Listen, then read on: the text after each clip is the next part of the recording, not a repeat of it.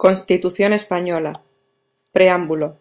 La nación española, deseando establecer la justicia, la libertad y la seguridad y promover el bien de cuantos la integran en uso de su soberanía, proclama su voluntad de garantizar la convivencia democrática dentro de la Constitución y de las leyes conforme a un orden económico y social justo, consolidar un Estado de Derecho que asegure el imperio de la ley como expresión de la voluntad popular, proteger a todos los españoles y pueblos de España en el ejercicio de los derechos humanos, sus culturas y tradiciones, lenguas e instituciones, promover el progreso de la cultura y de la economía para asegurar a todos una digna calidad de vida, establecer una sociedad democrática avanzada y colaborar en el fortalecimiento de unas relaciones pacíficas y de eficaz cooperación entre todos los pueblos de la tierra. En consecuencia, las Cortes aprueban y el pueblo español ratifica la siguiente Constitución. Título preliminar. Artículo 1. 1. España se constituye en un Estado social y democrático de derecho, que propugna como valores superiores de su ordenamiento jurídico la libertad, la justicia, la igualdad y el pluralismo político. 2. La soberanía nacional reside en el pueblo español, del que emanan los poderes del Estado. 3. La forma política del Estado español es la monarquía parlamentaria. Artículo 2. La Constitución se fundamenta en la indisoluble unidad de la nación española, patria común e indivisible de todos los españoles y reconoce y garantiza el derecho a la autonomía de las nacionalidades y regiones que la integran y la solidaridad entre todas ellas. Artículo 3. 1. El castellano es la lengua española oficial del Estado. Todos los españoles tienen el deber de conocerla y el derecho a usarla. 2. Las demás lenguas españolas serán también oficiales en las respectivas comunidades autónomas, de acuerdo con sus estatutos. 3. La riqueza de las distintas modalidades lingüísticas de España es un patrimonio cultural que será objeto de especial respeto y protección. Artículo 4. 1. La bandera de España está formada por tres franjas horizontales, roja, amarilla y roja, siendo la amarilla de doble anchura que cada una de las rojas. 2. Los estatutos podrán reconocer banderas y enseñas propias de las comunidades autónomas, estas se utilizarán junto a la bandera de España en sus edificios públicos y en sus actos oficiales. Artículo 5. La capital del Estado es la Villa de Madrid. Artículo 6. Los partidos políticos expresan el pluralismo político, concurren a la formación y manifestación de la voluntad popular y son instrumento fundamental para la participación política. Su creación y el ejercicio de su actividad son libres dentro del respeto a la Constitución y a la ley. Su estructura interna y funcionamiento deberán ser democráticos. Artículo 7. Los sindicatos de trabajadores y las asociaciones empresariales contribuyen a la defensa y promoción de los intereses económicos y sociales que les son propios. Su creación y el ejercicio de su actividad son libres dentro del respeto a la Constitución y a la ley. Su estructura interna y funcionamiento deberán ser democráticos. Artículo 8. 1. Las Fuerzas Armadas, constituidas por el Ejército de Tierra, la Armada y el Ejército del Aire, tienen como misión garantizar la soberanía e independencia de España, defender su integridad territorial y el ordenamiento constitucional. 2. Una ley orgánica regulará las bases de la organización militar conforme a los principios de la presente Constitución. Artículo 9. 1. Los ciudadanos y los poderes públicos están sujetos a la Constitución y al resto del ordenamiento jurídico. 2. Corresponde a los poderes públicos promover las condiciones para que la libertad y la igualdad del individuo y de los grupos en que se integra sean reales y efectivas, remover los obstáculos que impidan o dificulten su plenitud y facilitar la participación de todos los ciudadanos en la vida política, económica, cultural y social. 3. La Constitución garantiza el principio de legalidad, la jerarquía normativa, la publicidad de las normas, la irretroactividad de las disposiciones sancionadoras no favorables o restrictivas de derechos individuales, la seguridad jurídica, la responsabilidad y la interdicción de la arbitrariedad de los poderes públicos. Título 1. De los derechos y deberes fundamentales. Artículo 10. 1. La dignidad de la persona, los derechos inviolables que le son inherentes, el libre desarrollo de la personalidad, el respeto a la ley y a los derechos de los demás son fundamento del orden político y de la paz social. 2. Las normas relativas a los derechos fundamentales y a las libertades que la Constitución reconoce se interpretarán de conformidad con la Declaración Universal de Derechos Humanos y los tratados y acuerdos internacionales sobre las mismas materias ratificados por España. Capítulo 1. De los españoles y los extranjeros. Artículo 11. 1. La nacionalidad española se adquiere, se conserva y se pierde de acuerdo con lo establecido por la ley. 2. Ningún español de origen podrá ser privado de su nacionalidad. 3. El Estado podrá concertar tratados de doble nacionalidad con los países iberoamericanos o con aquellos que hayan tenido o tengan una particular vinculación con España. En estos mismos países, aun cuando no reconozcan a sus ciudadanos un derecho recíproco, podrán naturalizarse los españoles sin perder su nacionalidad de origen. Artículo 12. Los españoles son mayores de edad a los 18 años. Artículo 13. 1. Los extranjeros gozarán en España de las libertades públicas que garantiza el presente título en los términos que establezcan los tratados y la ley. 2. Solamente los españoles serán titulares de los derechos reconocidos en el artículo 23, salvo lo que, atendiendo a criterios de reciprocidad, pueda establecerse por tratado o ley para el derecho de sufragio activo y pasivo en las elecciones municipales. 3. La extradición sólo se concederá en cumplimiento de un tratado o de una ley, atendiendo al principio de reciprocidad. Quedan excluidos de la extradición los delitos políticos, no considerándose como tales los actos de terrorismo. 4. La ley establecerá los términos en que los ciudadanos de otros países y los apátridas podrán gozar del derecho de asilo en España. Capítulo 2. Derechos y libertades. Artículo 14. Los españoles son iguales ante la ley, sin que pueda prevalecer discriminación alguna por razón de nacimiento, raza, sexo, religión, opinión o cualquier otra condición o circunstancia personal o social.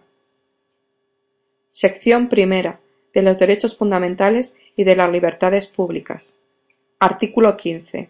Todos tienen derecho a la vida y a la integridad física y moral, sin que, en ningún caso, puedan ser sometidos a tortura, ni a penas o tratos inhumanos o degradantes. Queda abolida la pena de muerte, salvo lo que puedan disponer las leyes penales militares para tiempos de guerra. Artículo 16. 1. Se garantiza la libertad ideológica, religiosa y de culto de los individuos y las comunidades sin más limitación en sus manifestaciones que la necesaria para el mantenimiento del orden público protegido por la ley. 2. Nadie podrá ser obligado a declarar sobre su ideología, religión o creencias. 3. Ninguna confesión tendrá carácter estatal, los poderes públicos tendrán en cuenta las creencias religiosas de la sociedad española y mantendrán las consiguientes relaciones de cooperación con la Iglesia católica y las demás confesiones. Artículo 17. 1. Toda persona tiene derecho a la libertad y a la seguridad. Nadie puede ser privado de su libertad, sino con la observancia de lo establecido en este artículo y en los casos y en la forma previstos en la ley. 2. La detención preventiva no podrá durar más del tiempo estrictamente necesario para la realización de las averiguaciones tendentes al esclarecimiento de los hechos y, en todo caso, en el plazo máximo de setenta y dos horas, el detenido deberá ser puesto en libertad o a disposición de la autoridad judicial. 3. Toda persona detenida debe ser informada de forma inmediata y de modo que le sea comprensible de sus derechos y de las razones de su detención no pudiendo ser obligada a declarar. Se garantiza la asistencia de abogado al detenido en las diligencias policiales y judiciales en los términos que la ley establezca. 4.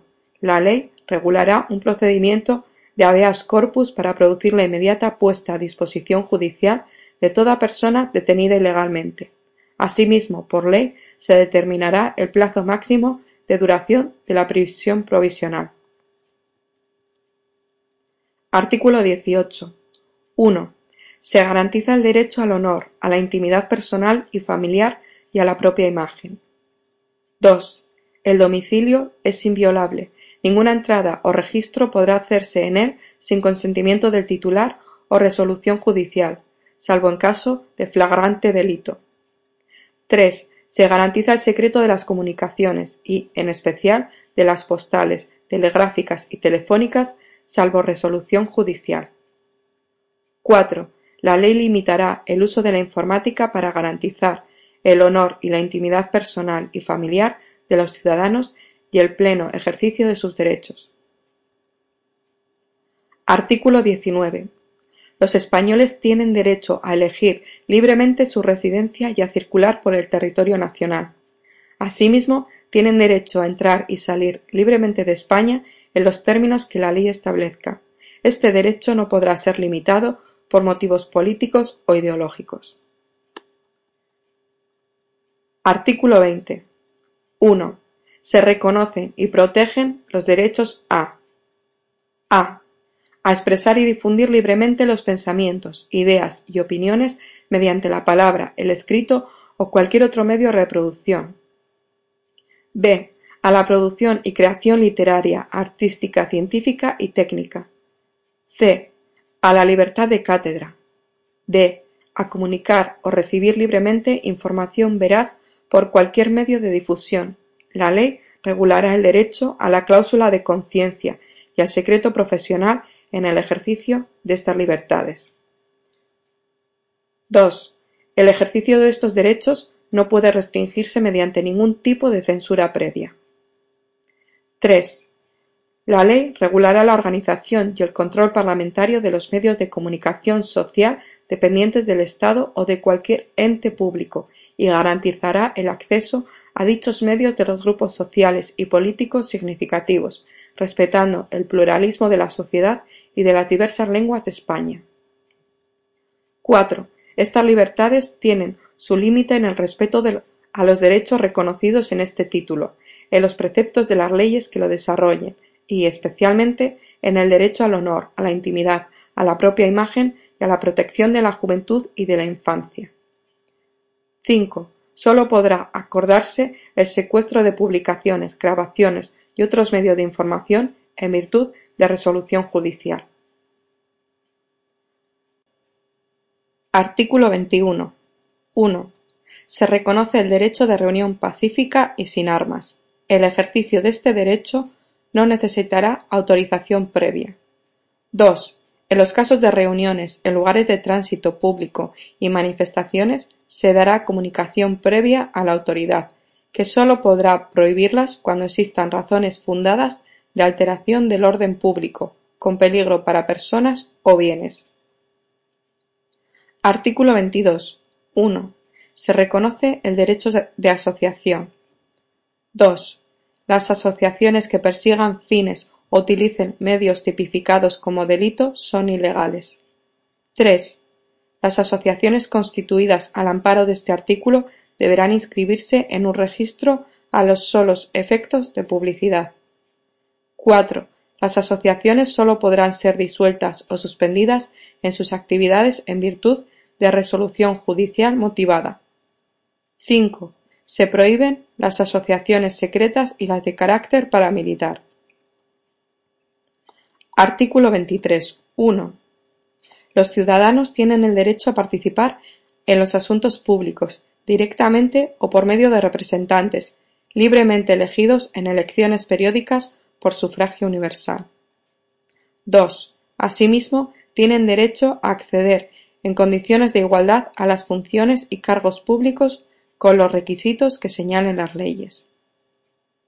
Artículo 24. 1.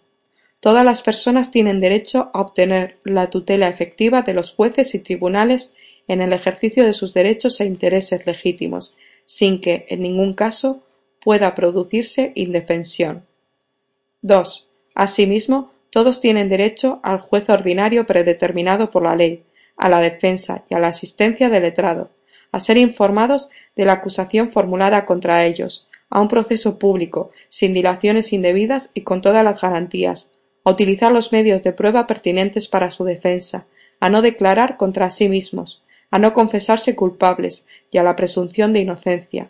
La ley regulará los casos en que, por razones de parentesco o de secreto profesional, no se estará obligado a declarar sobre hechos presuntamente delictivos. Artículo 25. 1. Nadie puede ser condenado o sancionado por acciones u omisiones que en el momento de producirse no constituyan delito, falta o infracción administrativa, según la legislación vigente en aquel momento. 2. Las penas privativas de libertad y las medidas de seguridad estarán orientadas hacia la reeducación y reinserción social y no podrán consistir en trabajos forzados. El condenado a pena de prisión que estuviere cumpliendo la misma gozará de los derechos fundamentales de este capítulo, a excepción de los que se vean expresamente limitados por el contenido del fallo condenatorio, el sentido de la pena y la ley penitenciaria. En todo caso, tendrá derecho a un trabajo remunerado y a los beneficios correspondientes de la seguridad social, así como al acceso a la cultura y al desarrollo integral de su personalidad. 3. La Administración civil no podrá imponer sanciones que, directa o subsidiariamente impliquen privación de libertad. Artículo 26. Se prohíben los tribunales de honor en el ámbito de la Administración civil y de las organizaciones profesionales. Artículo 27. 1. Todos tienen el derecho a la educación. Se reconoce la libertad de enseñanza.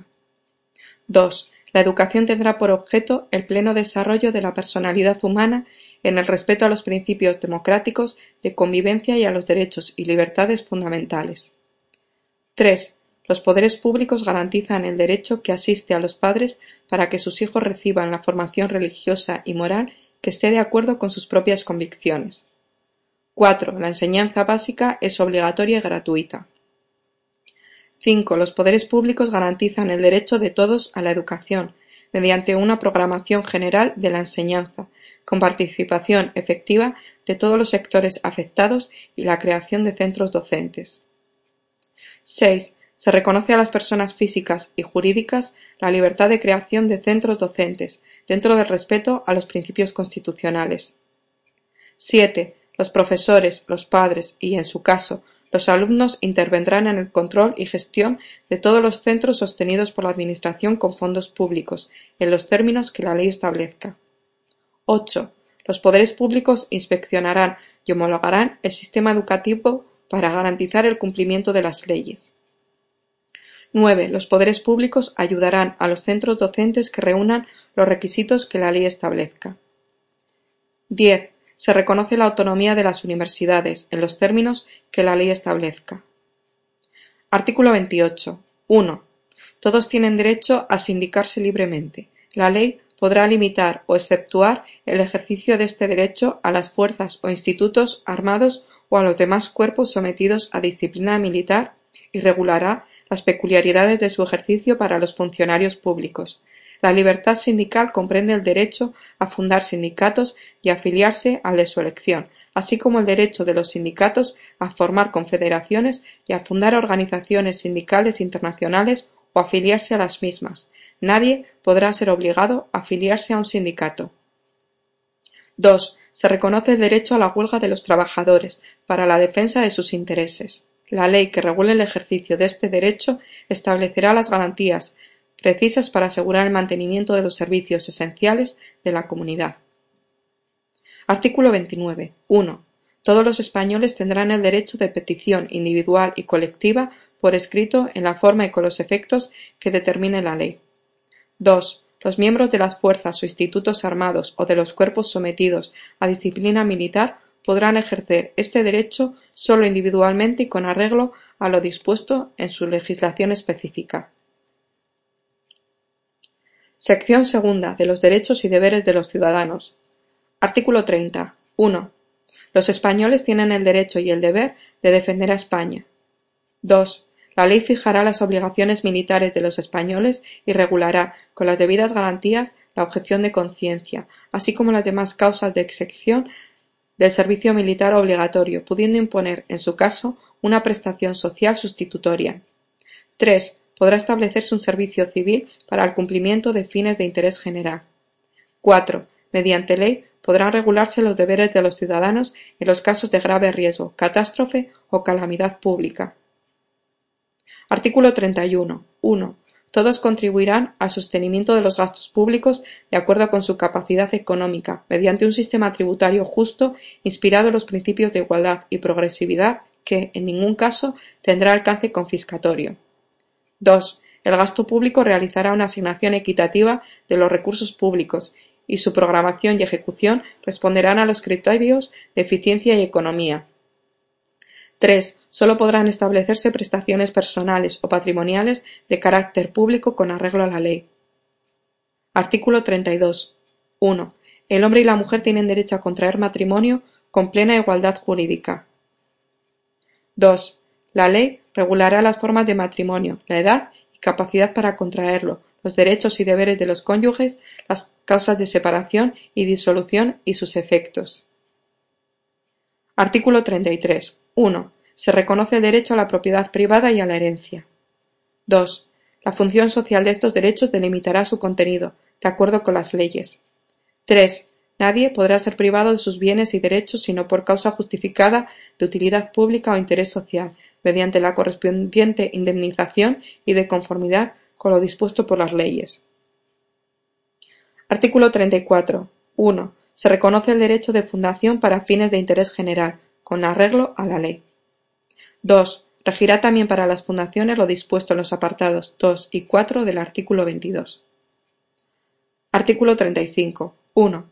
Todos los españoles tienen el deber de trabajar y el derecho al trabajo, a la libre elección de profesión u oficio, a la promoción a través del trabajo y a una remuneración suficiente para satisfacer sus necesidades y las de su familia, sin que en ningún caso pueda hacerse discriminación por razón de sexo.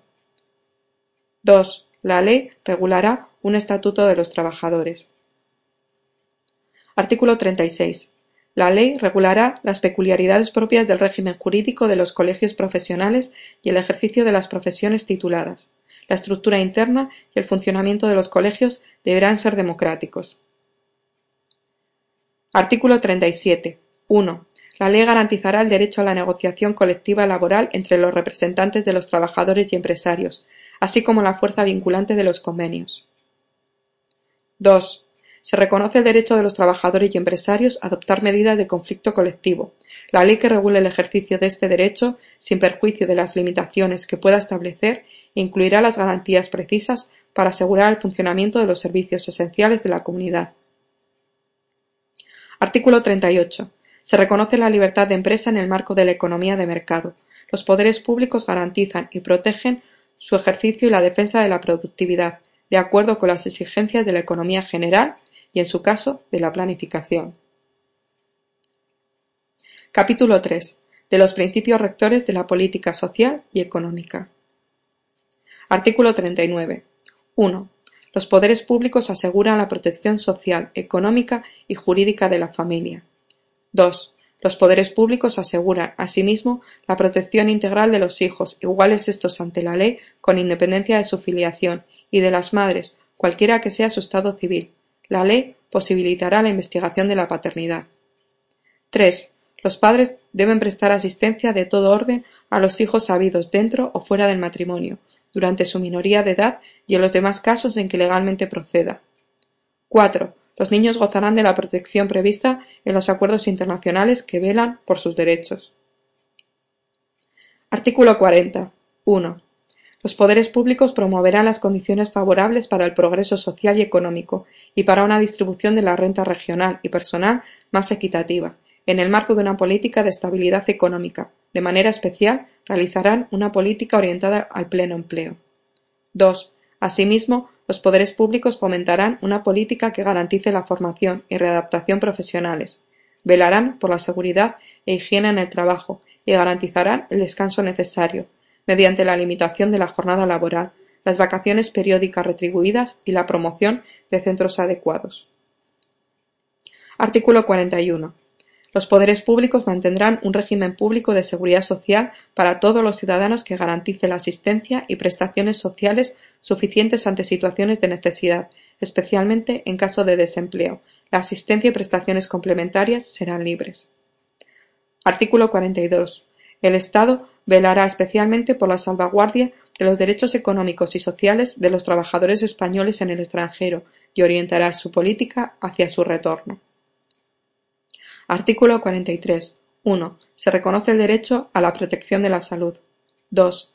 Compete a los poderes públicos organizar y tutelar la salud pública a través de medidas preventivas y de las prestaciones y servicios necesarios. La ley establecerá los derechos y deberes de todos al respecto. 3. Los poderes públicos fomentarán la educación sanitaria, la educación física y el deporte. Asimismo, facilitarán la adecuada utilización del ocio. Artículo 44. Los poderes públicos promoverán y tutelarán el acceso a la cultura, a la que todos tienen derecho. 2. Los poderes públicos promoverán la ciencia y la investigación científica y técnica en beneficio del interés general. Artículo 45. 1. Todos tienen el derecho a disfrutar de un medio ambiente adecuado para el desarrollo de la persona, así como el deber de conservarlo. 2. Los poderes públicos velarán por la utilización racional de todos los recursos naturales, con el fin de proteger y mejorar la calidad de la vida y defender y restaurar el medio ambiente, apoyándose en la indispensable solidaridad colectiva. 3. Para quienes violen lo dispuesto en el, en el apartado anterior en los términos que la ley fije, se establecerán sanciones penales o, en su caso, administrativas, así como la obligación de reparar el daño causado.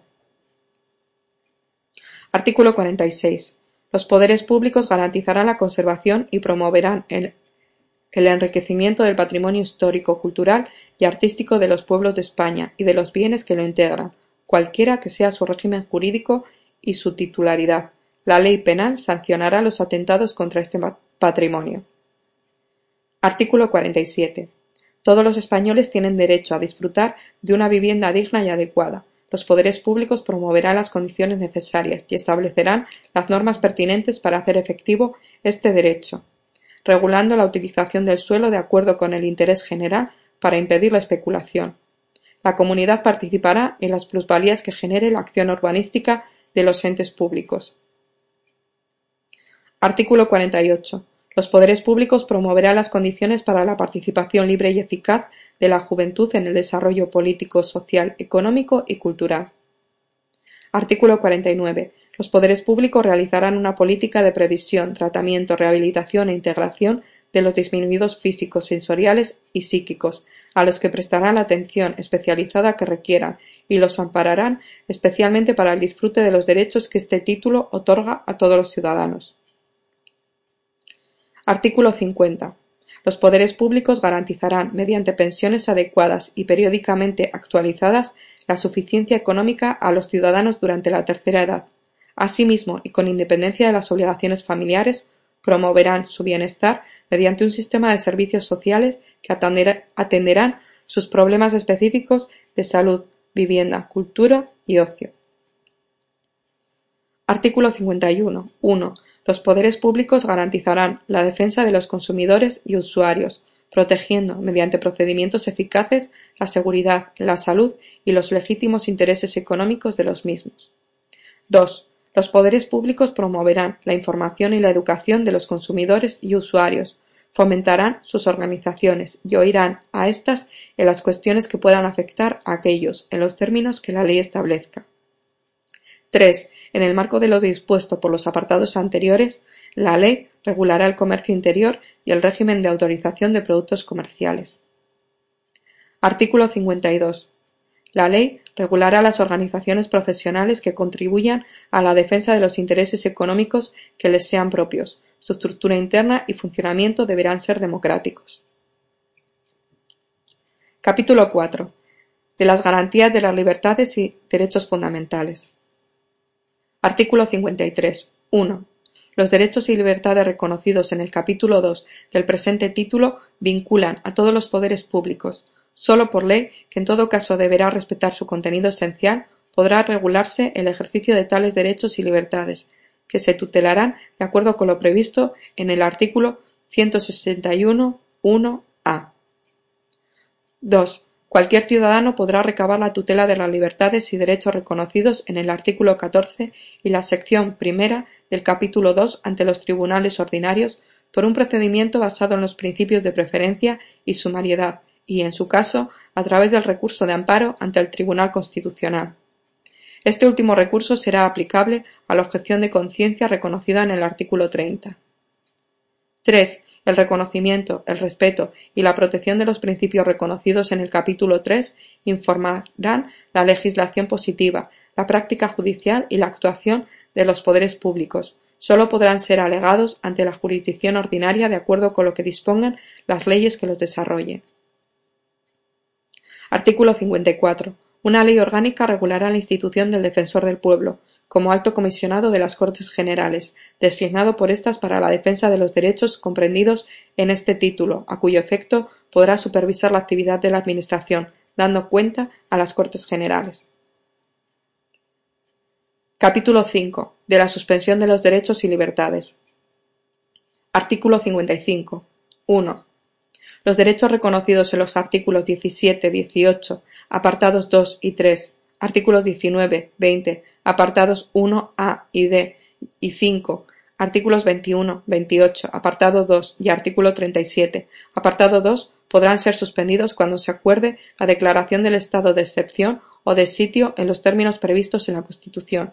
Se exceptúa de lo establecido anteriormente el apartado 3 del artículo 17 para el supuesto de declaración de estado de excepción. 2.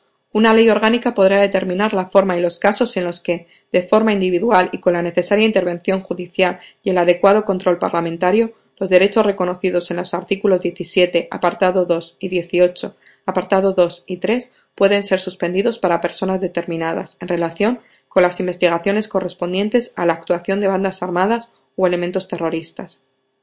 La utilización injustificada o abusiva de las facultades reconocidas en dicha ley orgánica producirá responsabilidad penal como violación de derechos y libertades reconocidos por las leyes.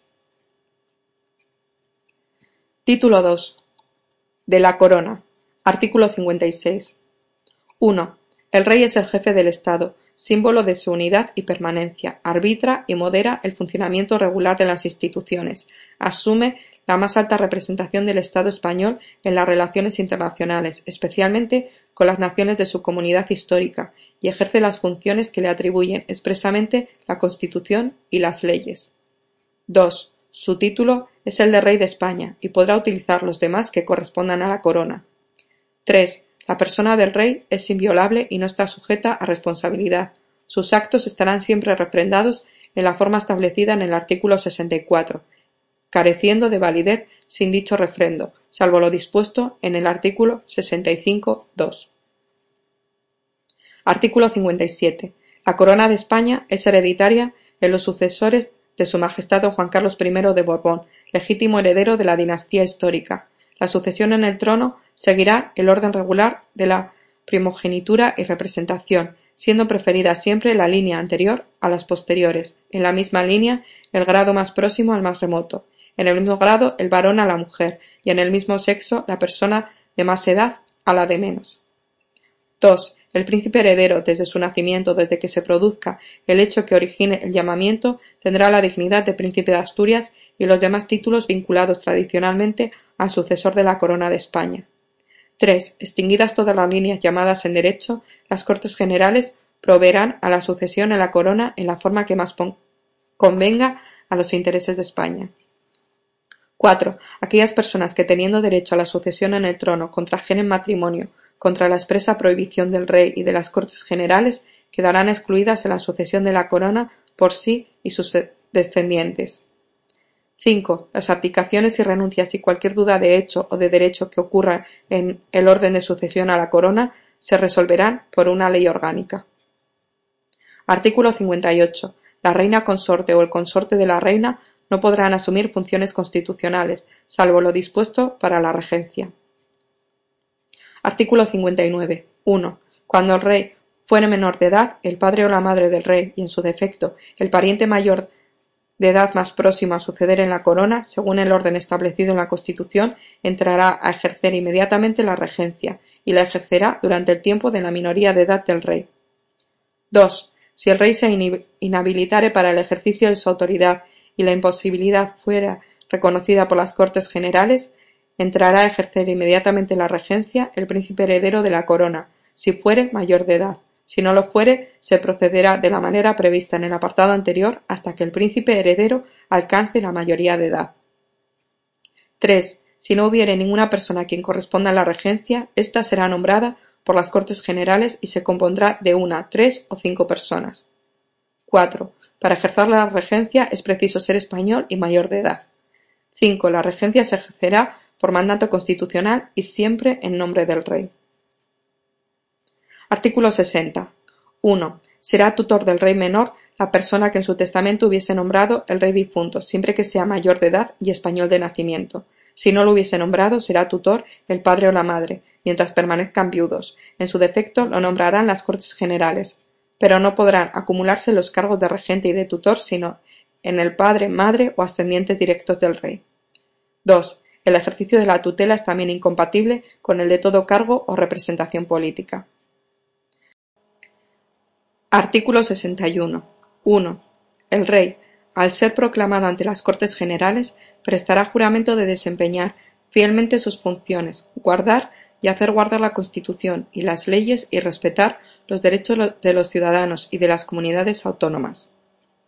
2. El príncipe heredero, al alcanzar la mayoría de edad, y el regente o regentes, al hacerse cargo de sus funciones, prestarán el mismo juramento, así como el de fidelidad al rey. Artículo 62.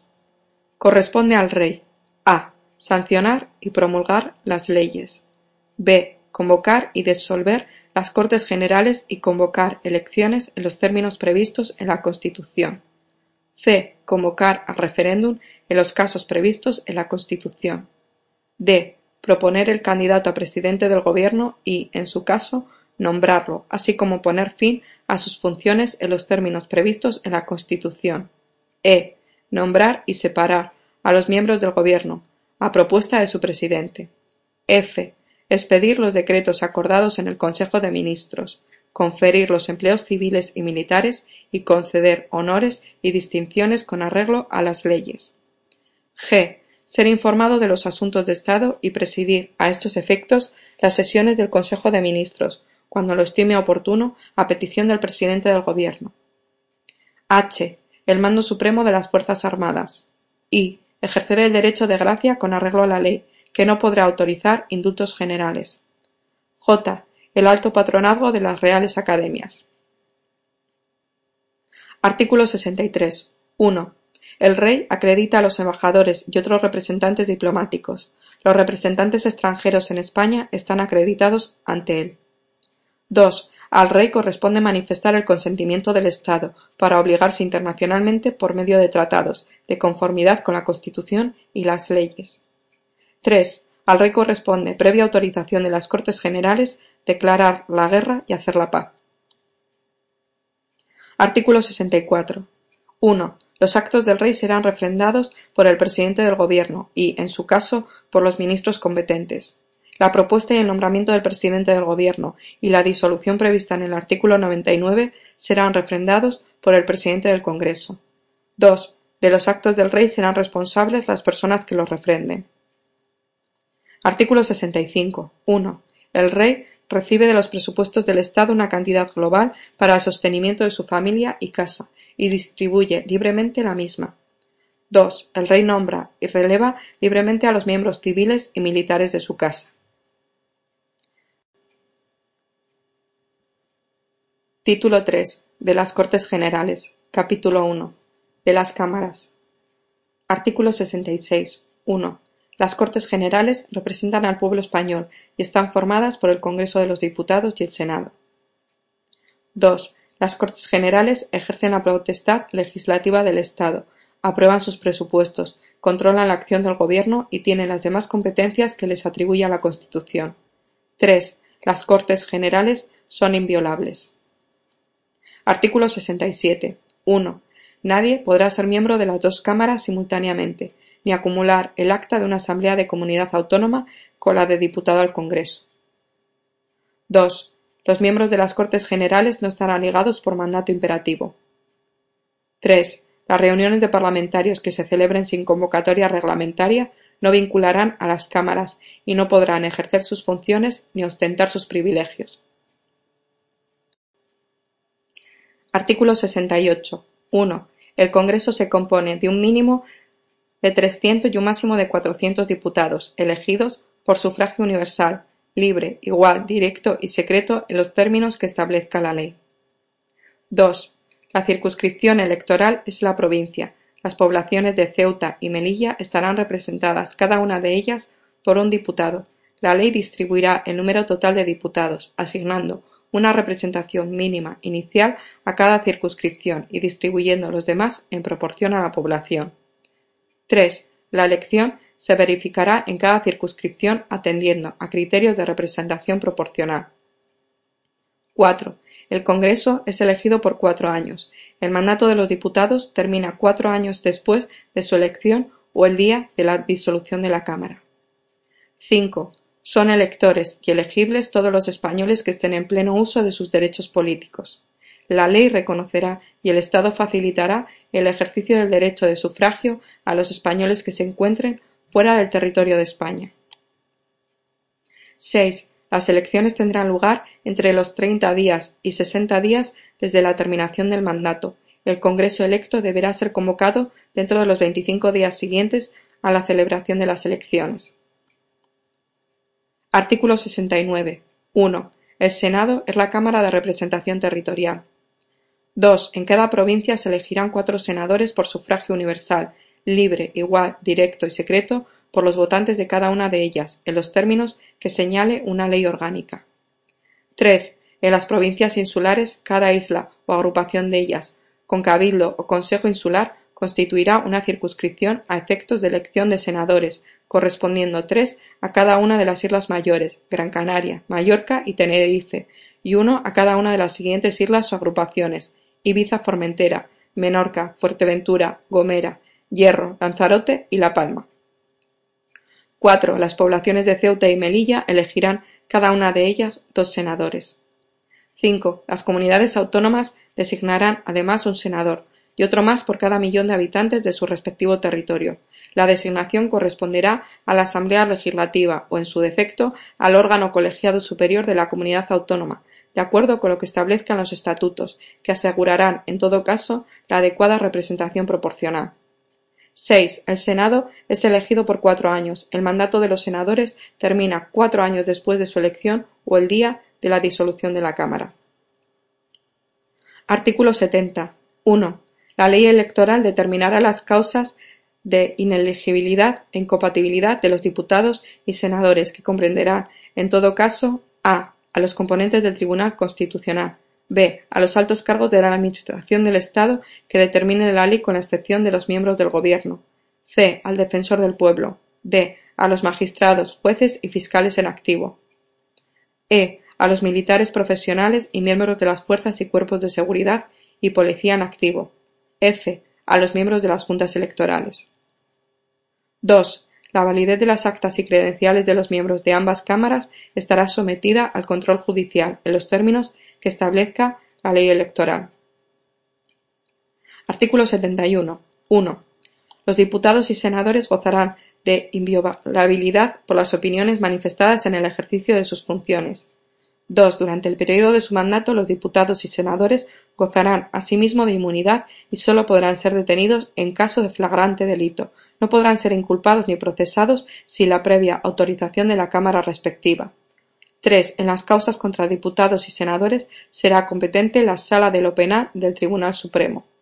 4. Los diputados y senadores percibirán una asignación que será fijada por las respectivas cámaras. Artículo 72. 1. Las cámaras establecen sus propios reglamentos, aprueban autónomamente sus presupuestos y de común acuerdo regulan el estatuto del personal de las Cortes Generales. Los reglamentos y sus reformas serán sometidos a una votación final sobre su totalidad que requerirá la mayoría absoluta. 2. Las cámaras eligen sus respectivos presidentes y los demás miembros de sus mesas. Las sesiones conjuntas serán presididas por el presidente del Congreso y se regirán por un reglamento de las Cortes Generales aprobado por mayoría absoluta de cada Cámara. 3. Los presidentes de las cámaras ejercen en nombre de las mismas todos los poderes administrativos y facultades de policía en el interior de sus respectivas sedes. Artículo 73. 1. Las cámaras se reunirán anualmente en dos periodos ordinarios de sesiones, el primero, de septiembre a diciembre, el segundo, de febrero a junio. 2. Las cámaras podrán reunirse en sesiones extraordinarias a petición del Gobierno, de la Diputación Permanente o de la mayoría absoluta de los miembros de cualquiera de las cámaras. Las sesiones extraordinarias deberán convocarse sobre un orden del día determinado y serán claustradas una vez que éste haya sido agotado. Artículo 74. 1. Las cámaras se reunirán en sesión conjunta para ejercer las competencias no legislativas que el título 2 atribuye expresamente a las Cortes Generales. 2. Las decisiones de las Cortes Generales previstas en los artículos 94.1, 145.2 y 158.2 se adoptarán por mayoría de cada una de las cámaras. En el primer caso el procedimiento se iniciará por el Congreso y en los otros dos por el Senado. En ambos casos, si no hubiera acuerdo entre Senado y Congreso, se intentará obtener por una comisión mixta compuesta de igual número de diputados y senadores. La comisión presentará un texto que será votado por ambas cámaras. Si no se aprueba, en la forma establecida, decidirá el Congreso por mayoría absoluta. Artículo 75. 1. Las cámaras funcionarán en pleno y por comisiones. 2. Las cámaras podrán delegar en las comisiones legislativas permanentes la aprobación de proyectos o proposiciones de ley. El Pleno podrá, no obstante, recabar en cualquier momento el debate y votación de cualquier proyecto o proposición de ley que haya sido objeto de esta delegación.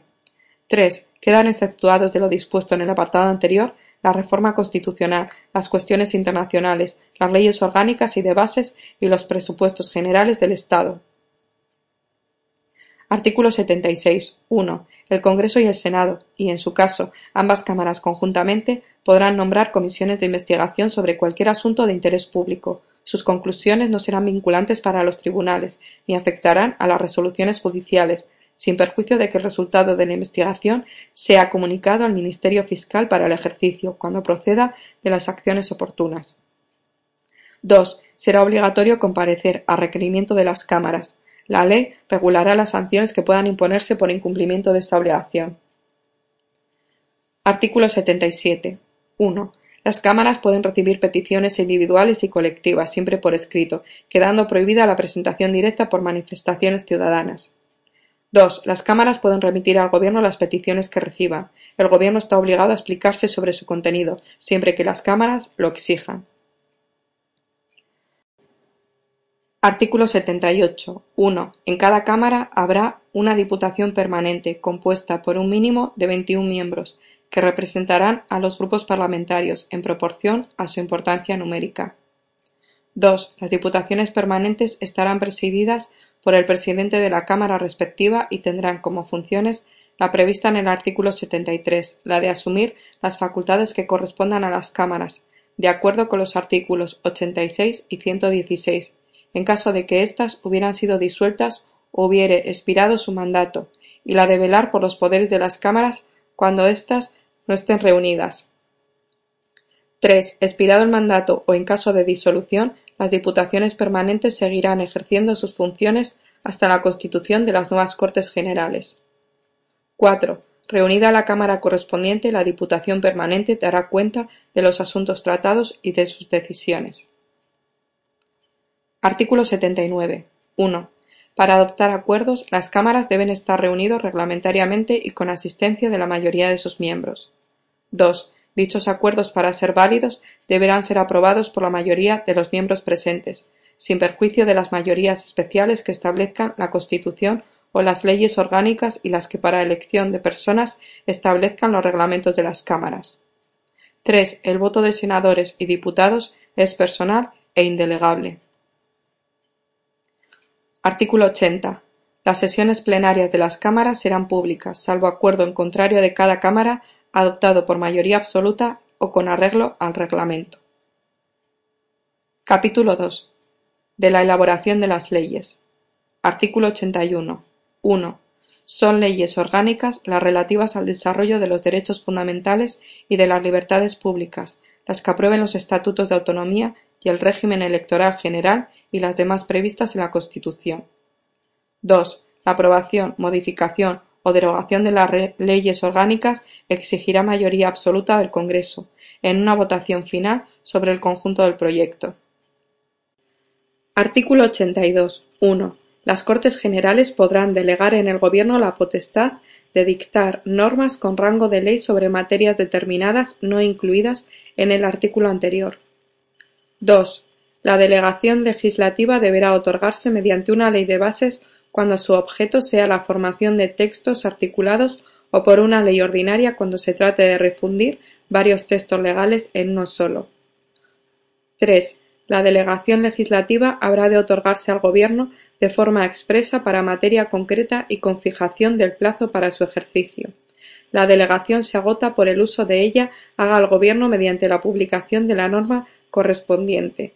No podrá entenderse concedida de modo implícito o por tiempo indeterminado. Tampoco podrá permitir la subdelegación a autoridades distintas del propio Gobierno. 4. Las leyes de bases delimitarán con precisión el objeto y alcance de la delegación legislativa y los principios y criterios que han de seguirse en su ejercicio. 5. La autorización para refundir textos legales determinará el ámbito normativo a que se refiere el contenido de la delegación, especificando si se circunscribe a la mera formulación de un texto único o si se incluye la de regularizar, aclarar y armonizar los textos legales que han de ser refundidos. 6. Sin perjuicio de la competencia propia de los tribunales, las leyes de delegación podrán establecer en cada caso fórmulas adicionales de control. Artículo 83. Las leyes de bases no podrán, en ningún caso, a. autorizar la modificación de la propia ley de bases, b. facultar para dictar normas con carácter retroactivo. Artículo 84. Cuando una proposición de ley o una enmienda fuere contraria a una delegación legislativa en vigor, el Gobierno está facultado para oponerse a su tramitación. En tal supuesto podrá presentarse una proposición de ley para la derogación total o parcial de la ley de delegación. Artículo 85. Las disposiciones del Gobierno que contengan legislación delegada recibirán el título de decretos legislativos. Artículo 86. 1.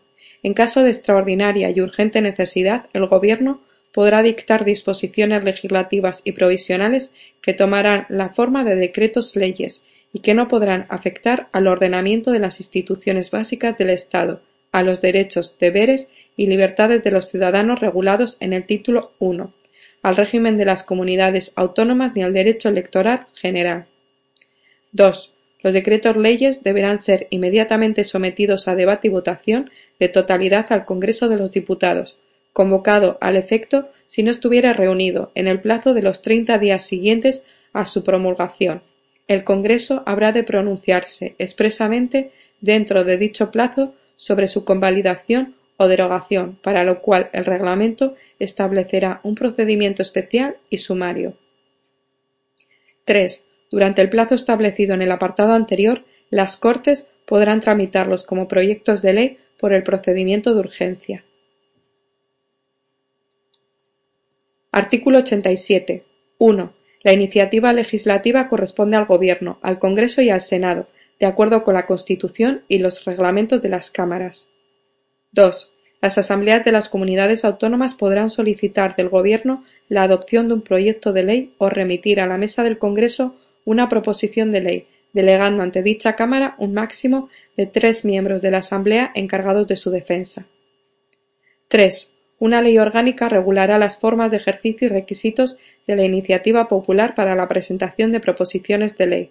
En todo caso, se exigirán no menos de 500.000 firmas acreditadas.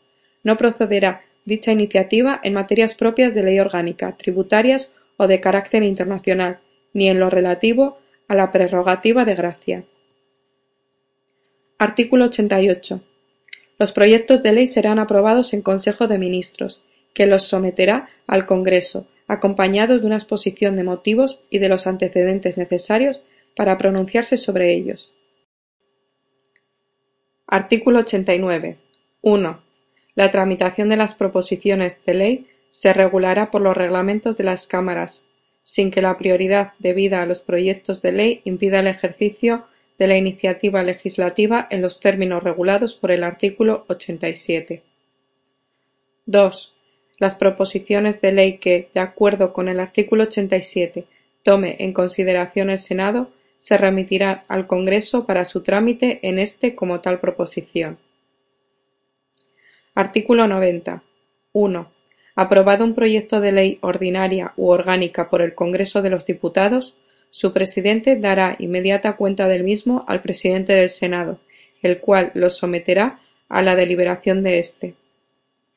2.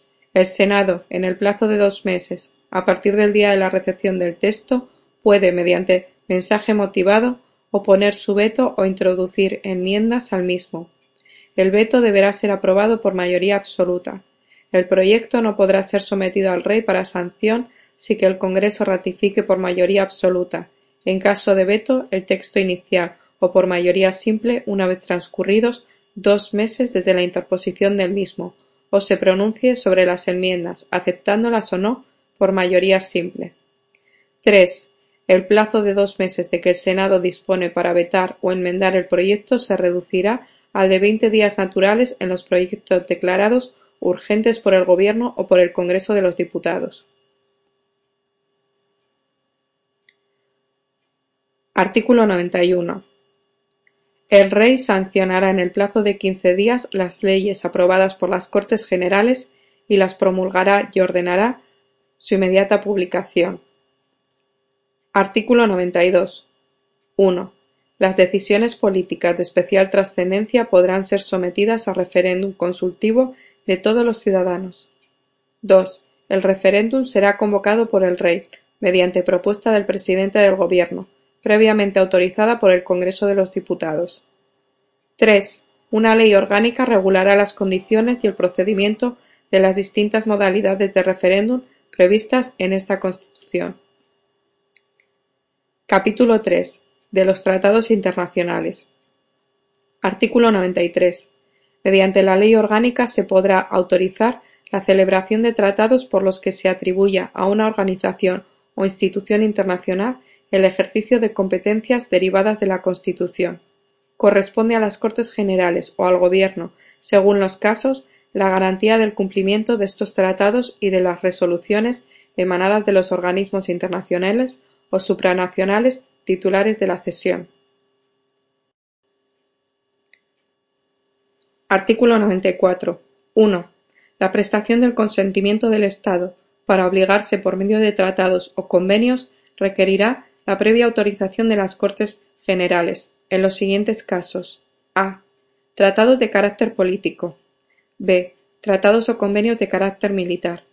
c. Tratados o convenios que afecten a la integridad territorial del Estado o a los derechos y deberes fundamentales establecidos en el título I. d. Tratados o convenios que impliquen obligaciones financieras para la hacienda pública. e. Tratados o convenios que supongan modificación o derogación de alguna ley o exijan medidas legislativas para su ejecución. 2. El Congreso y el Senado serán inmediatamente informados de la conclusión de los restantes tratados o convenios. Artículo 95. 1. La celebración de un tratado internacional que contenga estipulaciones contrarias a la Constitución exigirá la previa revisión constitucional. 2. El Gobierno o cualquiera de las cámaras puede requerir al Tribunal Constitucional para que declare si existe o no esa contradicción. Artículo 96. 1. Los tratados internacionales válidamente celebrados, una vez publicados oficialmente en España, formarán parte del ordenamiento interno. Sus disposiciones sólo podrán ser derogadas, modificadas o suspendidas en la forma prevista en los propios tratados de acuerdo con las normas generales del derecho internacional. 2. Para la denuncia de los tratados y convenios internacionales se utilizará el mismo procedimiento previsto para su aprobación en el artículo 94. Título 4. Del Gobierno y de la Administración. Artículo 97. El Gobierno dirige la política interior y exterior, la administración civil y militar y la defensa del Estado. Ejerce la función ejecutiva y la potestad reglamentaria de acuerdo con la Constitución y las leyes. Artículo 98. 1. El Gobierno se compone del presidente, de los vicepresidentes, en su caso de los ministros y de los demás miembros que establezca la ley. 2. El presidente dirige la acción del Gobierno y coordina las funciones de los demás miembros del mismo, sin perjuicio de la competencia y responsabilidad directa de estos en su gestión. 3. Los miembros del Gobierno no podrán ejercer otras funciones representativas que las propias del mandato parlamentario, ni cualquier otra función pública que no derive de su cargo ni actividad profesional o mercantil alguna. 4. La ley regulará el estatuto e incompatibilidades de los miembros del Gobierno. Artículo 99. 1. Después de cada renovación del Congreso de los Diputados y en los demás supuestos constitucionales en que así proceda, el Rey, previa consulta con los representantes designados por los grupos políticos con representación parlamentaria y a través del presidente del Congreso, propondrá un candidato a la presidencia del Gobierno. 2. El candidato propuesto, conforme a lo previsto en el apartado anterior, expondrá ante el Congreso de los Diputados el programa político del Gobierno que pretenda formar y solicitará la confianza de la Cámara. 3. Si el Congreso de los Diputados, por el voto de la mayoría absoluta de sus miembros, otorgare su confianza a dicho candidato, el Rey le nombrará presidente. De no alcanzarse dicha mayoría, se someterá la misma propuesta a una nueva votación, cuarenta y ocho horas después de la anterior, y la confianza se entenderá otorgada si obtuviere la mayoría simple.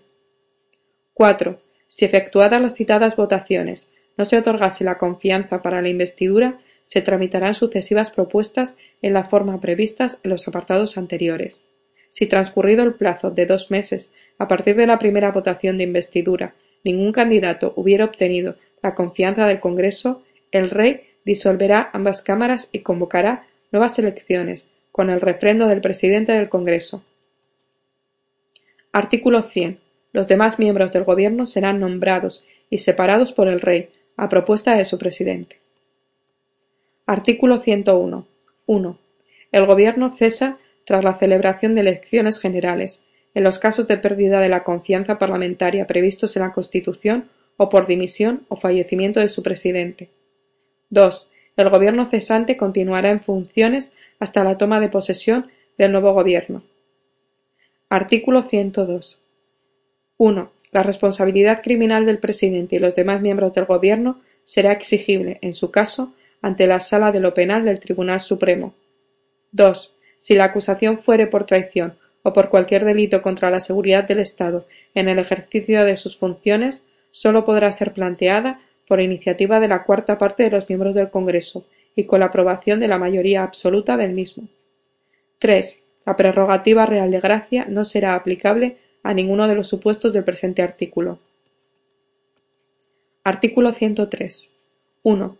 La Administración pública sirve con objetividad los intereses generales y actúa de acuerdo con los principios de eficacia, jerarquía, descentralización, desconcentración y coordinación, con sometimiento pleno a la ley y al derecho.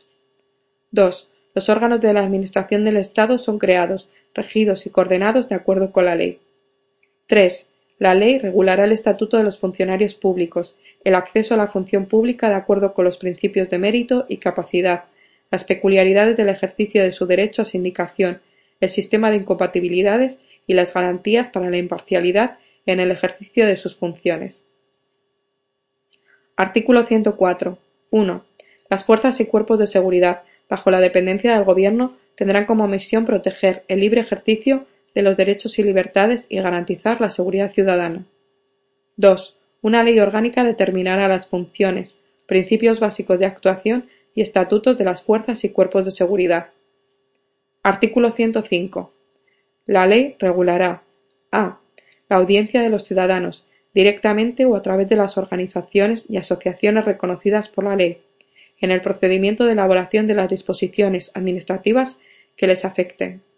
b el acceso de los ciudadanos a los archivos y registros administrativos, salvo en lo que afecte a la seguridad y defensa del Estado, la averiguación de los delitos y la intimidad de las personas. c. El procedimiento a través del cual deben producir los actos administrativos, garantizando cuando proceda la audiencia del interesado.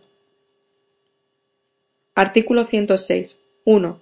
Los tribunales controlan la potestad reglamentaria y la legalidad de la actuación administrativa, así como el sometimiento de ésta a los fines que la justifican. 2. Los particulares, en los términos establecidos por la ley, tendrán derecho a ser indemnizados por toda lesión que sufran en cualquiera de sus bienes y derechos, salvo en los casos de fuerza mayor, siempre que la lesión sea consecuencia del funcionamiento de los servicios públicos. Artículo 107. El Consejo de Estado es el supremo órgano consultivo del Gobierno. Una ley orgánica regulará su composición y competencia. Título 5. De las relaciones entre el Gobierno y las Cortes Generales. Artículo 108. El Gobierno responde solidariamente en su gestión política ante el Congreso de los Diputados. Artículo 109. Las cámaras y sus comisiones podrán recabar, a través de los presidentes de aquellas, la información y ayuda que precisen del Gobierno y de sus departamentos y de cualesquiera autoridades del Estado y de las comunidades autónomas. Artículo 110. 1. Las cámaras y sus comisiones pueden reclamar la presencia de los miembros del Gobierno. 2. Los miembros del Gobierno tienen acceso a las sesiones de las cámaras y a sus comisiones y la facultad de hacerse oír en ellas, y podrán solicitar que informen ante las mismas funcionarios de sus departamentos. Artículo 111. 1. El Gobierno y cada uno de sus miembros están sometidos a las interpelaciones y preguntas que se le formulen en las cámaras, para esta clase de debate los reglamentos establecerán un tiempo mínimo semanal. 2. Toda interpelación podrá dar lugar a una moción en la que la Cámara manifieste su posición. Artículo 112. El presidente del Gobierno, previa deliberación del Consejo de Ministros, puede plantear ante el Congreso de los Diputados la cuestión de confianza sobre su programa o sobre una declaración de política general. La confianza se entenderá otorgada cuando vote a favor de la misma la mayoría simple de los diputados. Artículo 113. 1. El Congreso de los Diputados puede exigir la responsabilidad política del Gobierno mediante la adopción, por mayoría absoluta, de la moción de censura. 2. La moción de censura deberá ser propuesta al menos por la décima parte de los diputados y habrá de incluir un candidato a la presidencia del Gobierno. 3. La moción de censura no podrá ser votada hasta que transcurran cinco días desde su presentación. En los dos primeros días de dicho plazo podrán presentarse mociones alternativas. 4. Si la moción de censura no fuere aprobada por el Congreso, sus signatarios no podrán presentar otra durante el mismo periodo de sesiones. Artículo 114. 1. Si el Congreso niega su confianza al Gobierno, éste presentará su dimisión al Rey, procediéndose a continuación a la designación de presidente del Gobierno, según lo dispuesto en el artículo 99. 2. Si el Congreso adopta una moción de censura, el Gobierno presentará su dimisión al Rey y al candidato incluido en aquella se entenderá investido de la confianza de la Cámara a los efectos previstos en el artículo 99. El Rey le nombrará presidente del Gobierno. Artículo 115. 1. El presidente del Gobierno, previa deliberación del Consejo de Ministros y bajo su exclusiva responsabilidad, podrá proponer la disolución del Congreso, del Senado o de las Cortes Generales, que será decretada por el Rey. El decreto de disolución fijará la fecha de las elecciones. 2. La propuesta de disolución no podrá presentarse cuando esté en trámite una moción de censura. 3.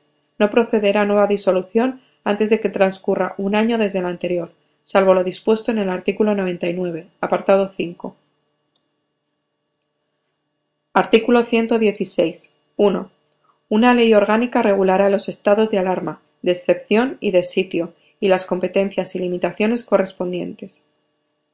2. El estado de alarma será declarado por el Gobierno mediante decreto acordado en Consejo de Ministros por un plazo máximo de quince días, dando cuenta al Congreso de los Diputados, reunido inmediatamente al efecto y sin cuya autorización no podrá ser prorrogado dicho plazo, el decreto determinará el ámbito territorial a que se extienden los efectos de la declaración. 3. El estado de excepción será declarado por el Gobierno mediante decreto acordado en Consejo de Ministros, previa autorización del Congreso de los Diputados. La autorización y proclamación del estado de excepción deberá determinar expresamente los efectos del mismo, el ámbito territorial a que se extiende y su duración, que no podrá exceder de treinta días, prorrogables por otro plazo igual, con los mismos requisitos. 4. El estado de sitio será declarado por la mayoría absoluta del Congreso de los Diputados, a propuesta exclusiva del Gobierno. El Congreso determinará su ámbito territorial, duración y condiciones. 5. No podrá procederse a la disolución del Congreso mientras están declarados algunos de los estados comprendidos en el presente artículo, quedando automáticamente convocadas las cámaras si no estuvieren en periodo de sesiones. Su funcionamiento, así como el de los demás poderes constitucionales del Estado, no podrán interrumpirse durante la vigencia de estos estados. Disuelto el Congreso o expirado su mandato, si se produjera alguna de las situaciones que dan lugar a cualquiera de dichos estados, las competencias del Congreso serán asumidas por su Diputación permanente. 6. La declaración de los estados de alarma, de excepción y de sitio no modificarán el principio de responsabilidad del Gobierno y de sus agentes reconocidos en la Constitución y en las leyes. Título 6. Del Poder Judicial. Artículo 117. 1. La justicia emana del pueblo y se administra en nombre del Rey por jueces y magistrados integrantes del Poder Judicial, independientes, inamovibles, responsables y sometidos únicamente al imperio de la ley. 2. Los jueces y magistrados no podrán ser separados, suspendidos, trasladados ni jubilados sino por alguna de las causas y con las garantías previstas en la ley. 3.